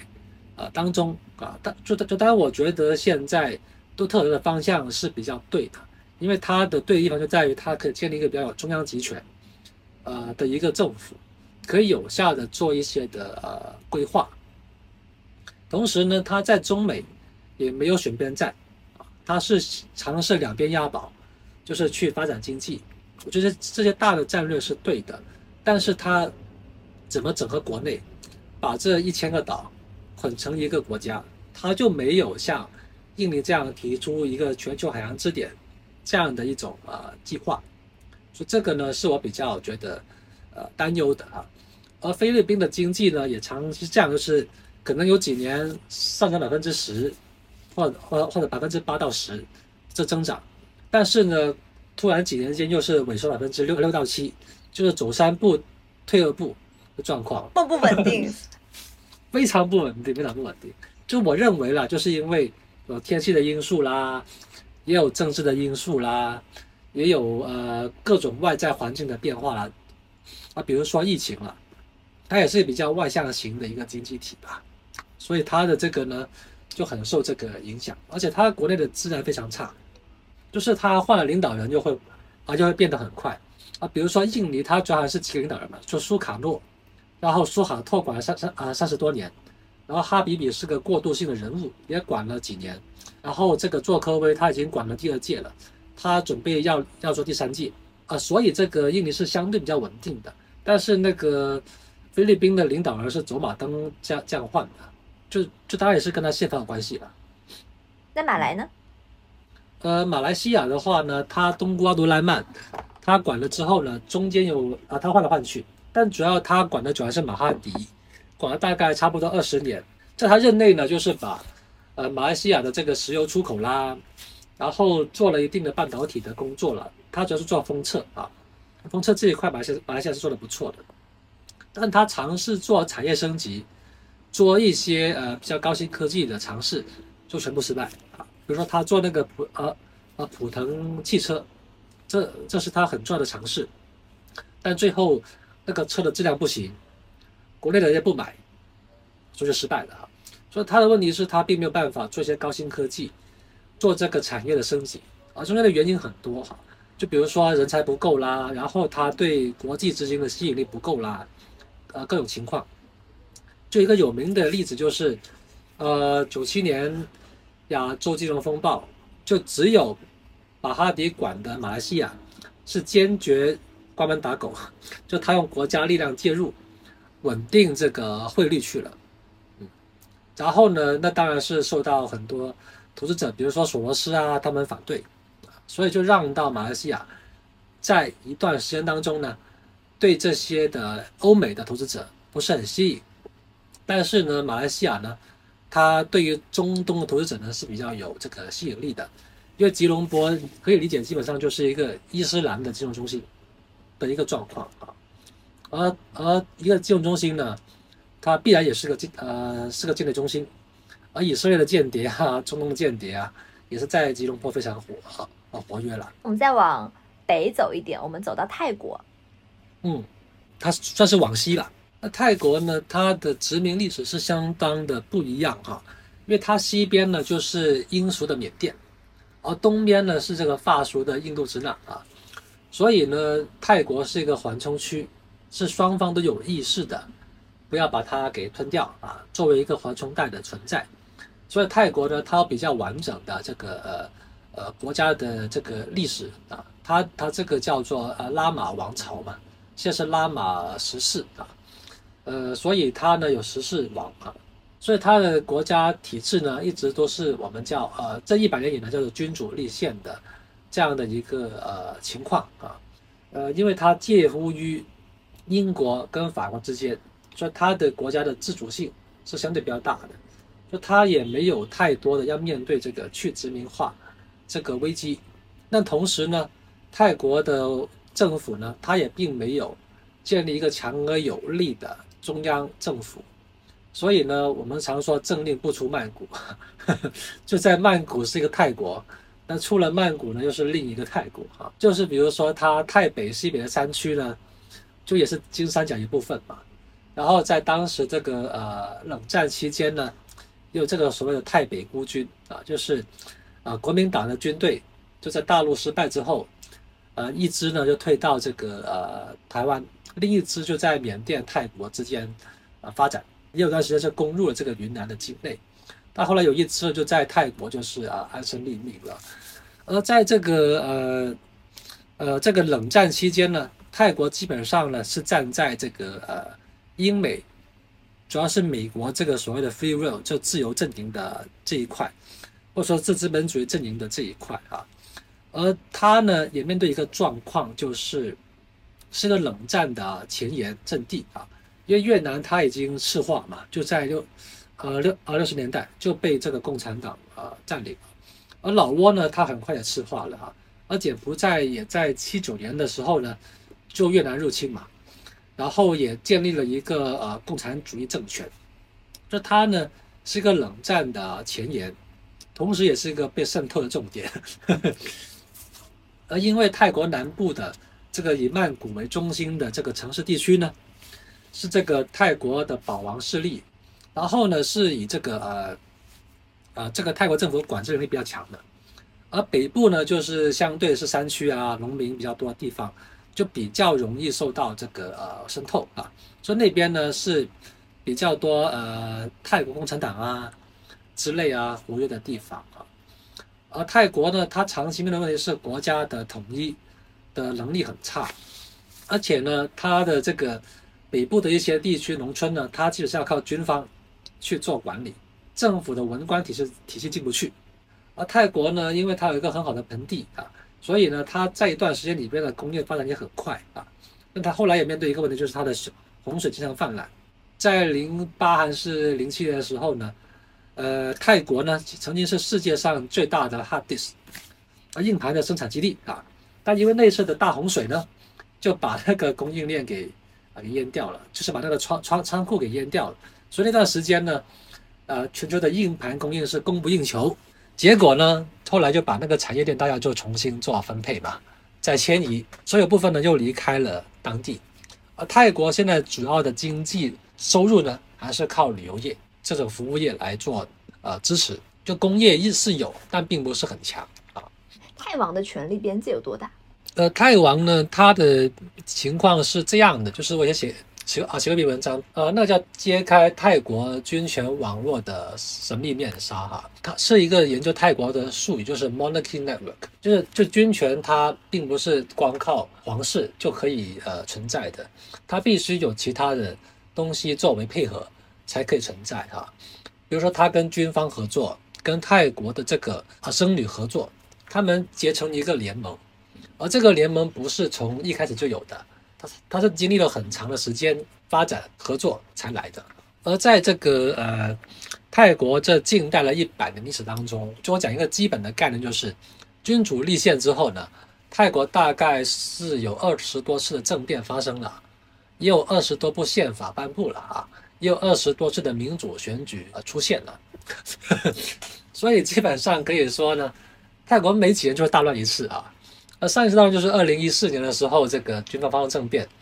把这个塔信的妹妹英拉就推下台。现在现在英拉在我们中国啊工作了，呵 呵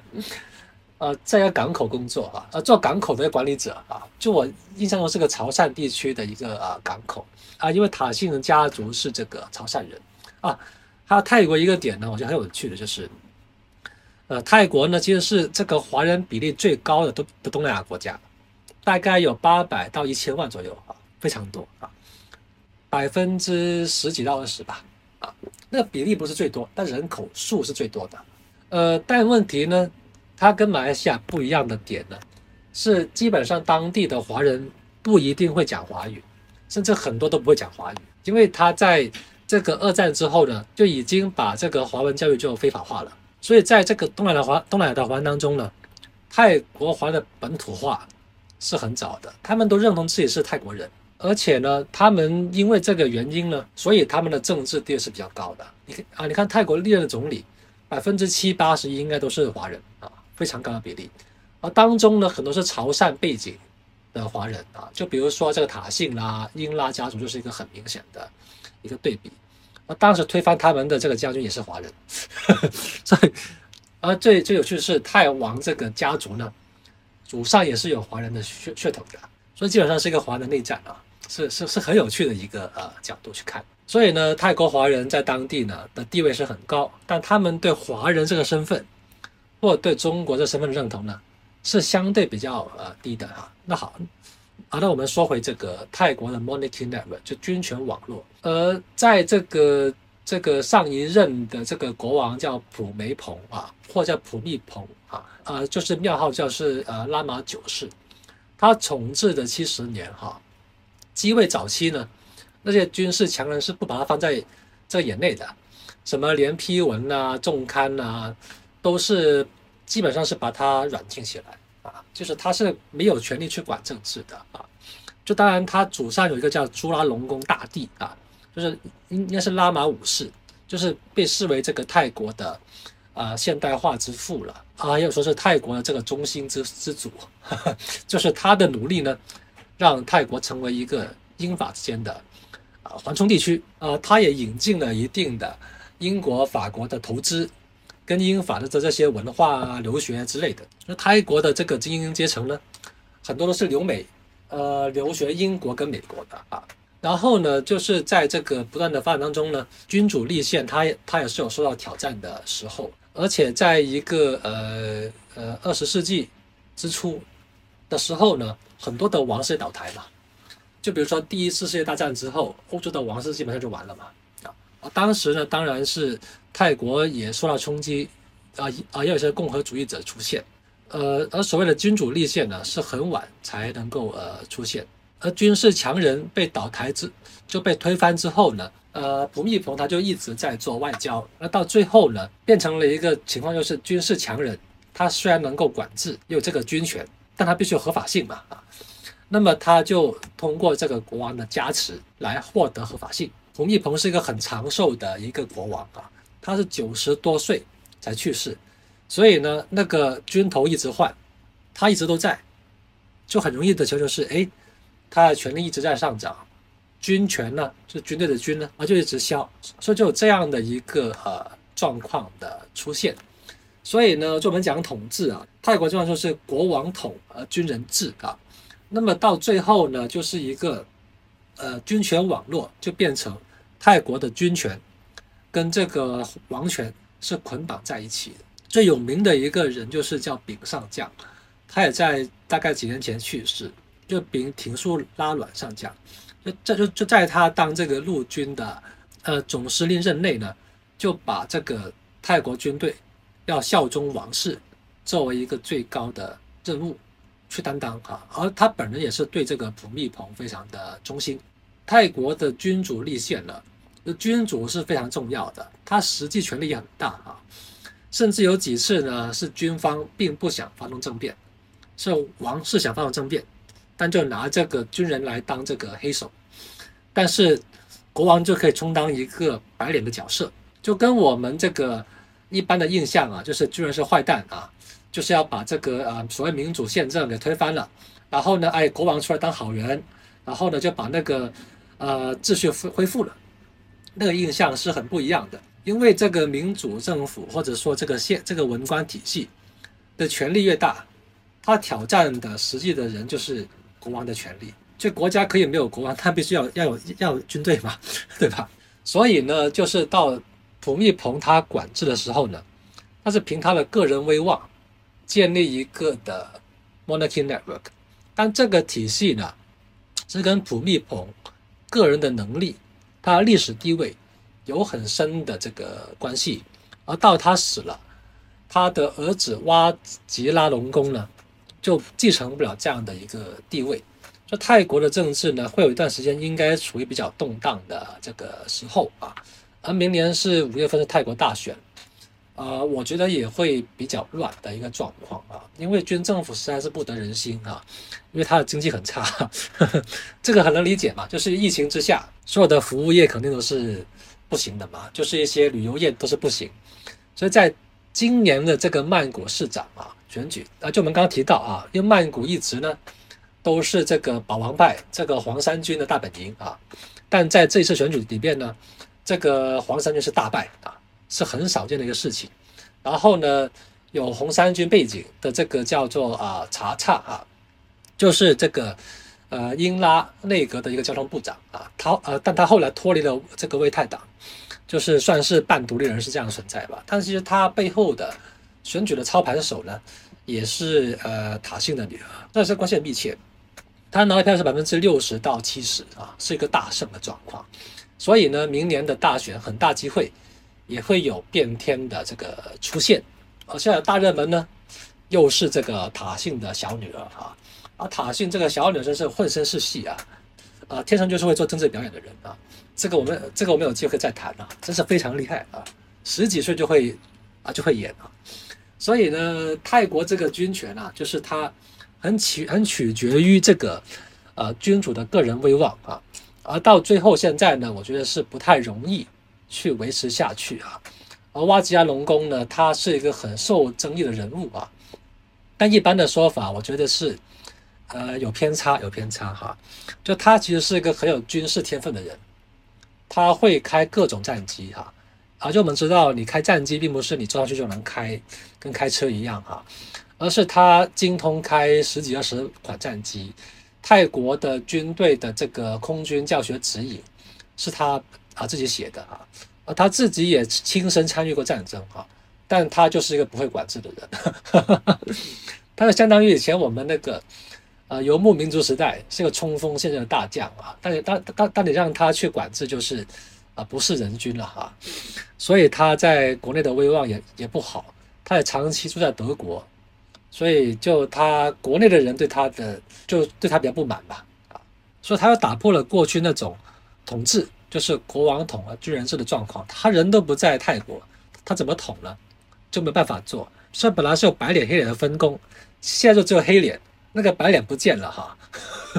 那你觉得就是明年大选，你比较看好的是？我觉得红三军会赢啊，因为哎，而且东北三区一直都是啊红三军天下。但是，一般南部呢都是黄三军的一个呃票仓。但我们从这次曼谷的市长选举跟这个曼谷的市议会选举来看呢，基本上可以肯定是这个呃呃，假如这个基本上不变的话呢，还是红三军会赢，因为因为市长是红三军支持的人赢了，然后太然后那个市议会呢五十席里边大概三十多席呢是红三军相关的人跟啊掌握了。所以按这个情况下呢，应该这个红三军赢的机会很大。但我们知道，就是一般就算赢了，也可能会会发生政变，或者是军事冲突了。所以呢，这个选完之后发生大乱的机会，我觉得是存在的啊。东南亚有几个国家都是君主制，有泰国，然后有马来，然后有柬埔寨，有文莱。嗯嗯，对，他们之间有什么不一样吗？明显不一样的一个点呢，是这个呃，泰国是一个中央集权的王国。在它的封建时代里边，而这个马来西亚呢，它就没有一个强而有力的一个王国，它是一个部落联盟，所以它的那个呃，所所所谓最高元首呢，是由各州的这个呃这个酋长去轮流担任的，啊，基本上呢只是徒具意义。因为马哈迪我们说是这个呃马来西亚的现代化之父，而他呢基本上就把这个军所所谓的最高领袖就架空了啊，所以这个基本上没有权利的，就是一个确认性的东西。他他有这个确认权，就是个橡皮图章了，基本上就是，啊，呃，基本上他实际上没有什么权利，呃，是个虚子，是个虚子。但是在去年的那个那个呃马来西亚的那个很复杂的那个政治变化当中呢，他的权利又多了一点啊。虽然他是虚子，但是因为你最终是委任哪个人当总理呢，还是需要最高元首去确认吧，啊，所以那个时候那个所谓的国王呢。他也做了一些小动作，但总体来说，他的权力也并没有真的变得很大了。嗯啊，他只是违反了一般的那个宪政的程序而已。而文莱的状况，我就相对没那么了解啊。柬埔寨呢，他虽然他没有说他是共产主义国家，但我们知道他现在的这个呃洪森呃总理呢，他其实是越共扶持出来的，所以他跟越共的这个渊源很大。那么一个社会主义或者共产主义国家。他的君主当然是个虚君了，就基本上没什么权利啊。最有名的那个西西哈鲁克嘛，他他最后长期长期住在中国，就等到他之后中越战争结束了之后，就是过了很久，他的后代才能够回去当一个国王这样的一个地位，就基本上是没有权利的。就主要还是洪森说了算啊。而洪森呢，他也快退休了，准备传位给他的儿子，叫洪马延哈。所以基本上也是这样的一个格局。泰国我们聊完了，我们下一站去去越南吧。我们最后再讲新加坡。越南的这个呃情况呢，因为是一个共产主义国家，所以它的管制能力呢是相对比较呃强的。因为共产主义的特色就是它的基层管制，它的基层能力是比较呃高一点啊。而且它因为长期的战争呢，那个国家的体系。或者说他的动员能力是很强的，就他立国要打打这奠边府之战，后来打这个呃越南战争就对美国，后来再打了中越战争，中越战争它并不是几个结啊几个月结束的，是长达十几年的状况，应该是一九七九年开打，一直打到一一一九八八年，就他的国家是长期处于这个战争状态，而它的合法性是连绵不续的，是没有中断的。就他的国家呢，是一个很强的一个国家，而而且呢，它有一个现代的情况，就是南北的状况是不太一样啊。就是因为它北部呢一直是革命圣地嘛，就像我们的延安一样，那河内是个革命圣地啊。那南部呢，因为是有南越的这个历史渊源，那他们相对的作风比较西化啊，所以他们越南的政治分析呢，就一般有说这个北派南派这样的一个的呃说法啊。而总体来说呢，这个现在越南还是以发展经济为主啊。那北派的这个代表人物就是阮富仲啊，他他就进访华哈，这也值得关注了。就是我们国家二十大之后啊，第一个邀请访华的外国领导人就是阮富仲，所以这个也是很有意思的一个点，就是重申这个中越长久的友谊。而他们这边还拥抱啊，之前大大他去到这个呃中亚国家。也是没有拥抱的，就是握手而已，呃，所以就是这也是一个社会主义大家庭大家见面的一个特色了哈，呃，所以它跟我们国家有很多类似的一些的地方啊，而它当然它的经济呢发展也是有学这个呃中国的这改革开放，他们叫华流啊，华流这样的一个做法，也是建立一些的经济特区来做这个呃开放，当然有一些的产业园区去做啊。就相当于我们的自贸区啊这样的一种做法，而它的人口呢就大概一亿嘛，也算是劳动力比较充沛，而且呢，它对于引进外资也算是做的比较好。比如说韩国在当地的这个参与很多，而另一个比较受忽视，实际上也很强是台商，台商在在这个越南也是很强的哈。呃，越南呢，它现在面对的一个状况是它亲美多一点还是亲华多一点？这个问题呢，他一直也没有办法做得很好的处理啊，因为历史的原因了。虽然跟中国是密切，但毕竟打了一仗嘛，哈，所以那个的感觉是不太一样啊。呃，我们刚才就是说了这五个国家，你觉得他们呃的经济发展和他们的政治政体选择，就是政治发展，他们之间的关系是什么样子？我觉得就是说，他们的国家越稳定的话，投资者会比较安心。因为投资者他想的是一个啊 predictable 啊，就他的政治是可以有预测性的，它是有规律的话呢，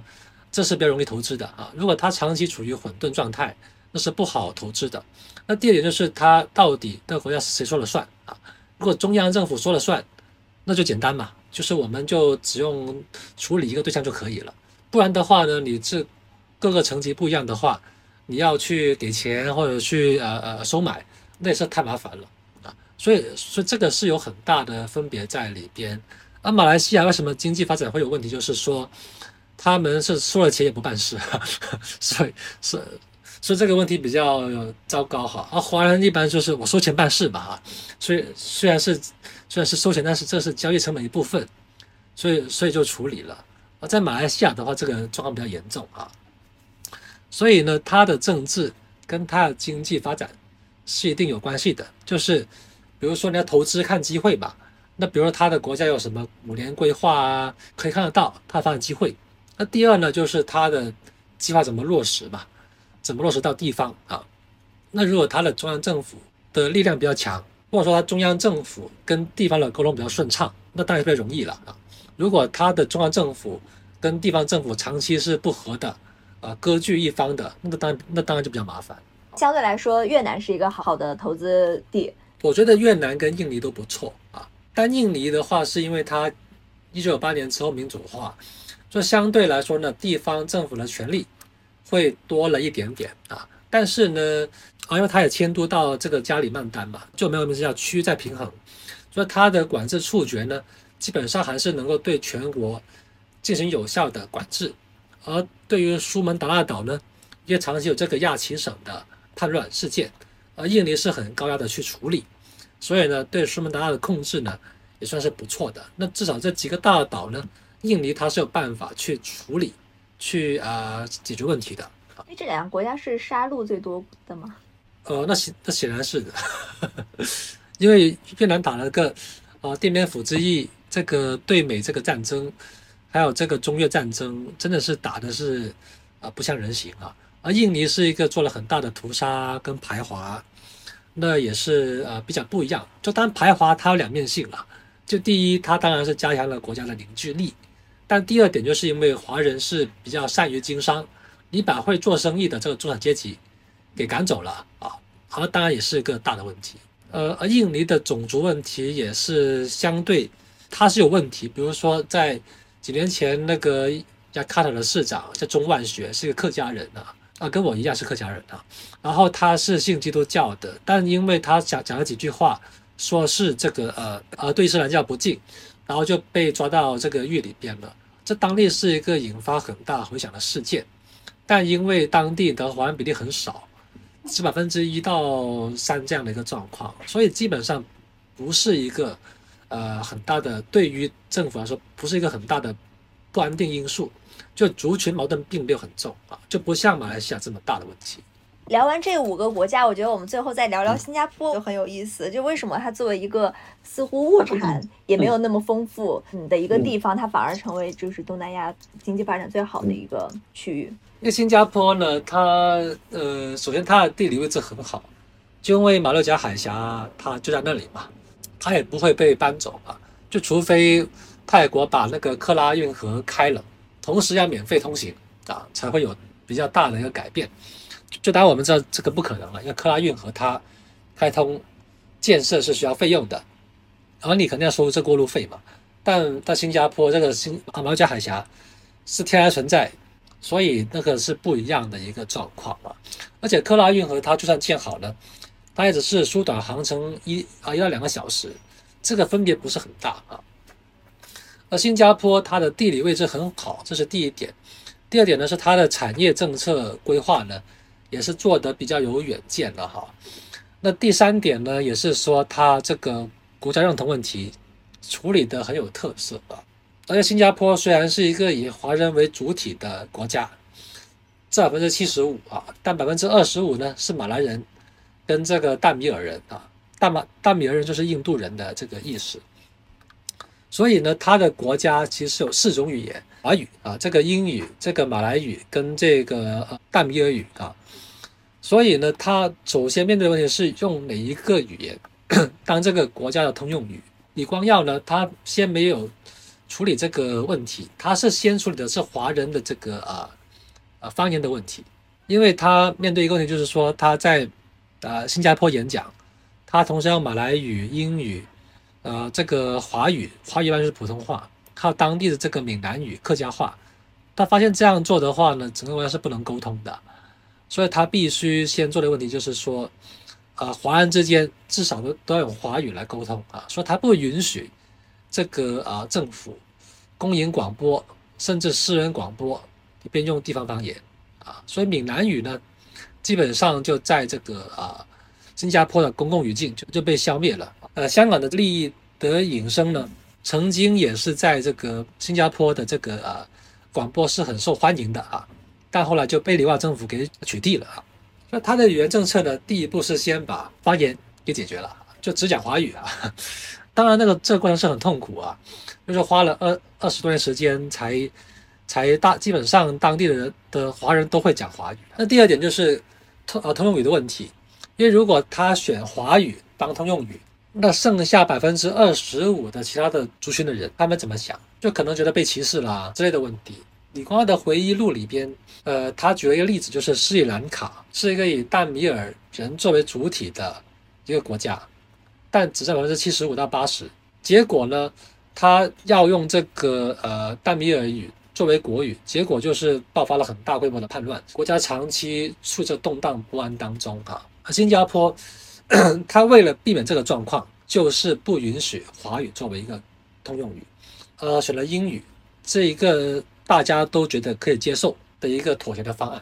所以这个呢，也是跟这个印尼很像啊，就是你选爪哇语，大家不开心；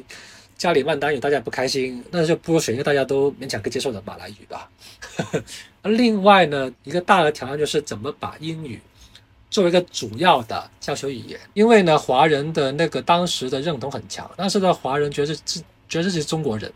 所以他要帮当地的华人变成新加坡人呢，这个过程是很漫长的啊。而当地的华人保留华文教育的意愿是很大，也爆发了几次大的暴动啊。而他呢做的办法就是有那个华语的大学，那个叫南洋大学存在啊，另外一个就是新加坡的国大啊并立存在。而同时呢，他让很现实的一个问题就是，新加坡国大的毕业生他们的薪水待遇比较好啊，这是市场的决定的机制。就南洋大学的学生呢，基本上就英语不太行，他们很多就后来也不留在新加坡，就因为英语不好就没法生活嘛。因为有这个背景，家长呢都愿意把学生送到这个英文的呃大学，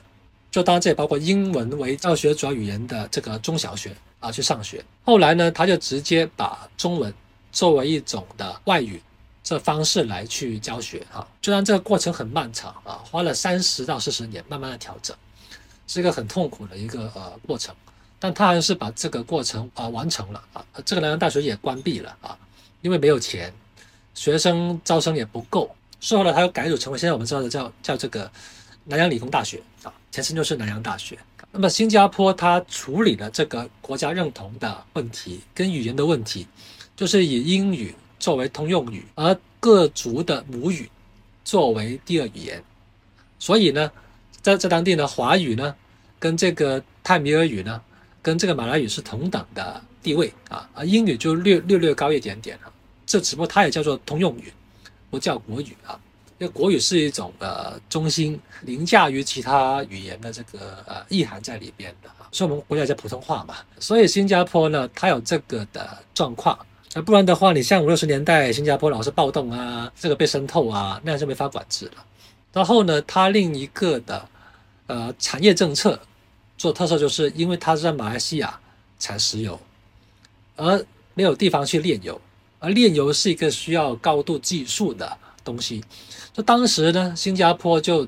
国家主导培养了很多炼油相关的呃工程师啊、人员啊之类的，所以到现在呢，新加坡都是一个最主要的一个炼油中心啊。那第二点呢，就是李光的个人，他是一个高度的现实主义者，你跟他讲任何价值问题，他都跟你讲啊，新加坡到底有没有条件？谈这些我们应该相信什么的这些话题，他会说的很直接，就是说这些价值议题是只有大国才有资格去想，而我们作为一个小国呢，只能够看着周边的情况来做人，所以我们应该相信什么，应该就是什么，就只有现实的利益，并没有任何形而上价值的这个追求，而这种的价值观呢，李光耀虽然死了哈。但基本上还是贯彻在新加坡的管制团队当中，所以呢，这个李光耀他没有做总总啊总理之后呢，呃，他作为国务执政，他的回忆录里边只写了一段啊，是是他驳斥这个内阁的这个政策啊，就是就是跟语言有关的，因为当时呢，就是新加坡到八九十年代的时候，基本上已经确立了，呃，应该是九十年代，就是英语作为通用语。其他各族的语言作为啊这第二语言去学习的状况啊，而新加坡的这些领导人呢，当时李显龙他们觉得，哎，新加坡老人家他们很可怜啊，因为他们的英语水平啊水平不是很好，也没什么娱乐哈，这样不就开放这个方言的电视台，让他们也开心一点吧？但这个事情呢，李光耀就大力反对，然后说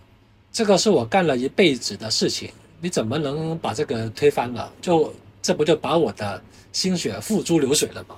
然后然后就把他们训了一顿，就把这个政策取消了。所以这这几个点我觉得都很有意思。当然就当然具体而而微，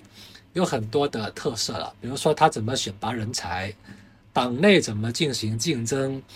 啊等等等等的问题都很多哈。新加坡是一个很有特色的一个地方，也常跟我居住的香港来做比较了。就当然一个是国家，一个是中国的一个特别行政区，那个状况是不一样的。新加坡是要独立自存，就是没有人会救他，但但香港还是有国家在后面吧，啊，就有时候还是可以依靠一下国家来支持啊，怎么样的啊。嗯，你之前说过，就是你你想做一个国父的研究，研究各个东南亚国家的国父以及他们的历史叙事。因为每一个国家，因为它的这个呃意识形态，它的呃立国论述是不一样的，所以他们需要的国父也是不一样的啊。比如说新加坡最有特色的是，我们一般说李光耀。啊，是新加坡的啊国父，其实呢，这个只对了一半啊，他并他并不是一个完整的答案。就新加坡人，但新加坡官方也没有说谁是国父啊，这是官方没有说的事情。但他们呢，一般来说就是他们的说法叫做 Founding Fathers of Singapore 啊，就是新加坡的建国之父们啊，就是有 F 的，其中有十一个人啊。就我可以数出来啊，大家可以看出他的种族啊。第一个叫做 d e v i n Nair，就是啊蒂凡纳啊，他是马来人啊。第二个叫 David Marshall 啊，他是一个英国算算是白人吧啊，这样的一个情况啊。第三个呢叫 Edmund Barker 啊，就是也是一个白人啊。第四五六七啊八呢就是吴信瑞啊、韩瑞生、李光耀啊、林金山、王邦文，这些都是呃呃华人了啊。第九、第十呢，奥斯曼沃啊，拉耶勒南就是就是泰米尔人。第十一呢，杜敬才，哎，是个华人。所以你看，这个虽然不是官方的说法，但这个说法是广泛被新加坡人接受的，就是一个种族啊平衡和解的一个结果啊，就是有华人、有白人、有马来人，也有印度裔的这个呃呃，主要是印度的泰米尔人在里边。所以在新加坡的这个主流论述里边呢，国父是个众数，而李光耀呢，啊，我们可以说个英语叫做 first among equal 啊，他是伟大的，但他呢，在这些人里边呢，他只是比较突出的一个，但大家都是国父。就新加坡是一个多种族的国家，所以他们在论述起来的时候，这个国体跟这个国家意识形态跟谁是国父呢？是必须是一致的啊。那新加坡是一个很明显的例子，那其他的国家呢？呃，有他们的不同的状况啊。但这个我觉得是基本上是一致的。如果不一致呢，就要多加几个名号，比如说什么呃呃啊马来西亚现代化之父啊啊啊之类的说法。除了新加坡呢，比如说这个呃黎萨哈，就是这个菲律宾的这个啊国父。而黎萨呢，还有一个特色，就是说，呃，他并没有活到他这个独立之后。而黎萨呢，曾经也在香港活动过，很有意思。香港曾经在，呃，二战之前是一个呃东南亚革命者经常出没的地方哈。就比如说这个呃越共的一大是在香港召开的哈，这个是很有趣的一个场景，在旺角的一个球场。附近召开啊，因为附近有球赛，很吵啊，然后人特别多，就就啊就适合开一个秘密会议。然 后胡志明也在香港待过哈，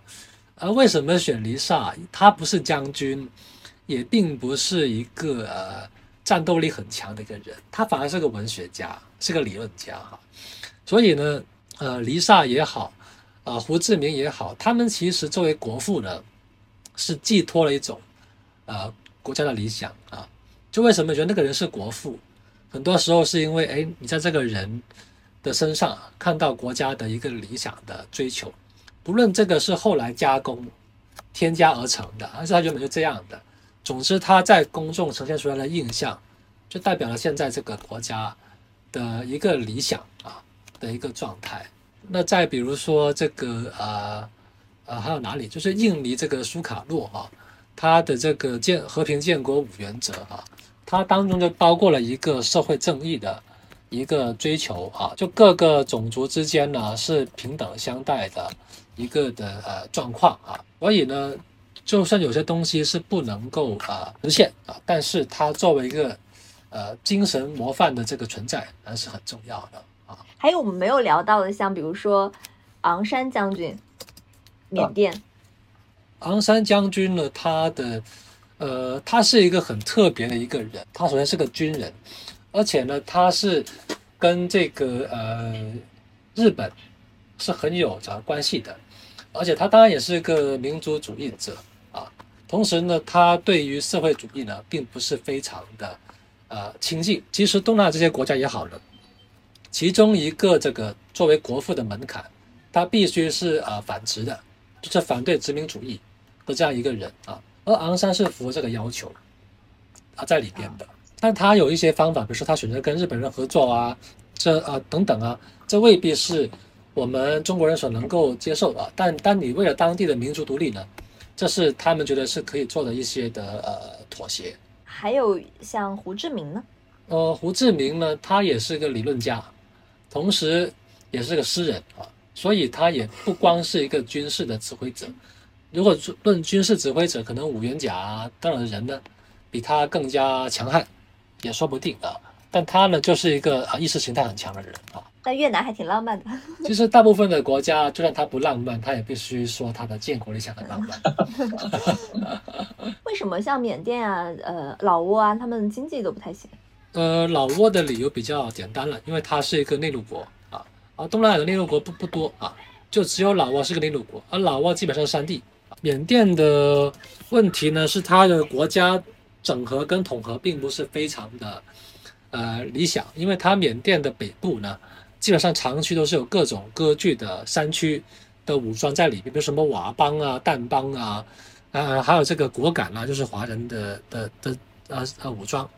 而西南边呢，就就就这个若开邦的这个呃罗兴亚救世军在里边啊，他那边那那帮就是伊斯兰教徒啊，就他的国家的这个民族状况非常非常复杂，基本上到了现在呢，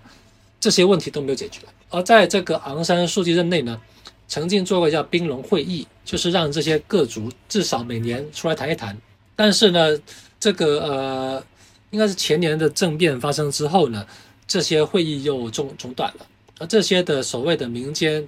的武装组织呢，也团结一起来反正中央政府啊。所以缅甸现在是处于内战啊，就我们一般也可以叫缅甸内战。而北部这些的武装组织呢？很多有做贩毒啦等等的行为啦，那他们的军费呢是比较充足的啊。缅甸的这个呃政府军的力量是很弱的哈，就是国民党在中国大陆被打的打得满地找牙，但只剩下几万军队，去到缅甸也是如入无人之境的啊。我们的历史观啊，很多时候是线性的，觉得历史是潮流啊滚滚向前，但是在东南亚的人的眼中。或者说，他们大部分的地方，那个历史发展不是线性的，是是是不是在摇摆，从 A 到 B，再从 B 到 A，这样摇来摇去的。刚开始聊的时候，你提到说二三十年前，就是《亚洲周刊》提出这种全球华人的口号是非常就顺应当时那个时代的。现在呢？是是是。现在我觉得并不是像当时那么受到呃重视啊，因为当时全球的华人。不论是哪里的华人，大家都有一个很深的感受，就是受到这个双战结构影响。这是一个学者的说法，就是受冷战跟这个内战的影响。所以，我们不不论什么原因，就我们觉得我们可以能交流，可以能去交沟通，都是一个很开心的事情。因为在冷战的时候，大家是互相隔绝，是一种啊分段的结构啊。而且大家有也有类似历史，就是被殖民，呃，被压迫，比如说在香港被殖民，在印尼经历排华，菲菲律宾也有这个排华的状况呃出现，所以呢，大家还是有这个很大的意愿去分享大家经历的历史，而在那个大潮流是大家啊，中国改革开放加入这个世界体系，所以呢，这也是一个大家在经济上有这个交流的这个冲动的原因啊。那在现在呢，有一个比较不一样的是，中国它自己道路的特色更加明显，是绝对不会走美国的道路啊。那么就变得，比如说在中国、在美国的华人，他们的想法也不会那么一样啊。那第二就是冷战的记忆，大家也慢慢的断层啊，就也会有呃第二、第三代在当地长大的土生华人，他们对中国的想象会比较不一样啊，可能更加认同当地的文化。我们面对的这个时代是更加多的一些分裂，或者说想法不一样啊。但是当中的沟通交流是比过去更加需要哈，而第二点呢，就是因为中国的经贸发展更加密切，而亚洲作为一个概念呢，它将会更加的受到重视啊，所以这种跨地域的理解沟通交流也也会更加受到重视啊。但不一样的是，过去的那种呃全球化，要要说看代表的全球化，可能是一种中国的全球化，或全球化里边的中国人。但现在的话，会加入更加多的非呃华语母语的这些的写作者。最后几个快问快答，嗯嗯，第一个是最推荐的东南亚食物或者餐厅。香港有一个餐餐厅叫悦顺餐厅，就是在北角了。那是一个就是越南人来香港开的餐厅，就是它很地道，连当地的领事都会去吃。那我觉得越南菜还是比中国和中国菜有点接近，但加入了香料。比如说它的扎肉啊、沙爹串烧啊，都是我觉得很好吃的东西。一个最喜欢的地方？我去的东南亚地方还不算多啊，我去的新加坡、马来西亚。那我现在我比较喜欢的是槟城。新加坡不是那么喜欢，是因为一个比喻啦，就新加坡很干净，也很有秩序，但医院也很干净、很有秩序，但你不会想住在一个医院里边。就槟城是一个，呃。它也它也是有秩序，但是它有文化啊，东西好吃啊，人又比较容易贴近啊。新加坡是个大都会，跟香港比较像啦。嗯，一个少有人知道但是必须知道的东南亚知识点。我觉得一个点就是东南亚是在南半球的，但但大家很多时候想是没有这个概念。我们一般是在北半球的角度去看，呃，当地你要进入了当地，它是一个南方的世界，就是感觉很不一样了。一本有关东南亚的读物，呃，以及书中精彩的观点。嗯，其实是跟第三条问题有点像的，就是一本书叫《南方浪潮》，是今年出的一个中文翻译书，本身是在英国一个学者写的，他是从这个全球南方，就 Global South 的角度去看历史。就就我们一般说，这个近五百年全球化是英美或者说欧洲来主导的全球化，但是。在当中，如果没有这些南方的掌握了航海技术或通商的人去参与的话，那个世界史会很不一样哈。那这是很重要的一本书，从这个角度去写历史的。目前东南亚最火或者你觉得最有潜力的创投机会？我觉得产业的发展一般还是一二三这个顺序去发展了。你说东南亚现在最火热的、世界最需要的，还是说那个产业产业链的供应链的，就是。redistribution 就重新分配，所以工厂、工业一些欧洲产业转移到当地，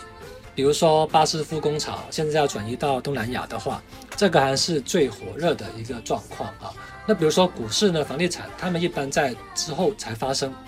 而且呢，都并不是那么好投资了，因为当地的股市你要怎么去买，其实也挺复杂，而且那个暴起暴跌就跟中国的八十年代。香港的七十年代是很类似的一个情况。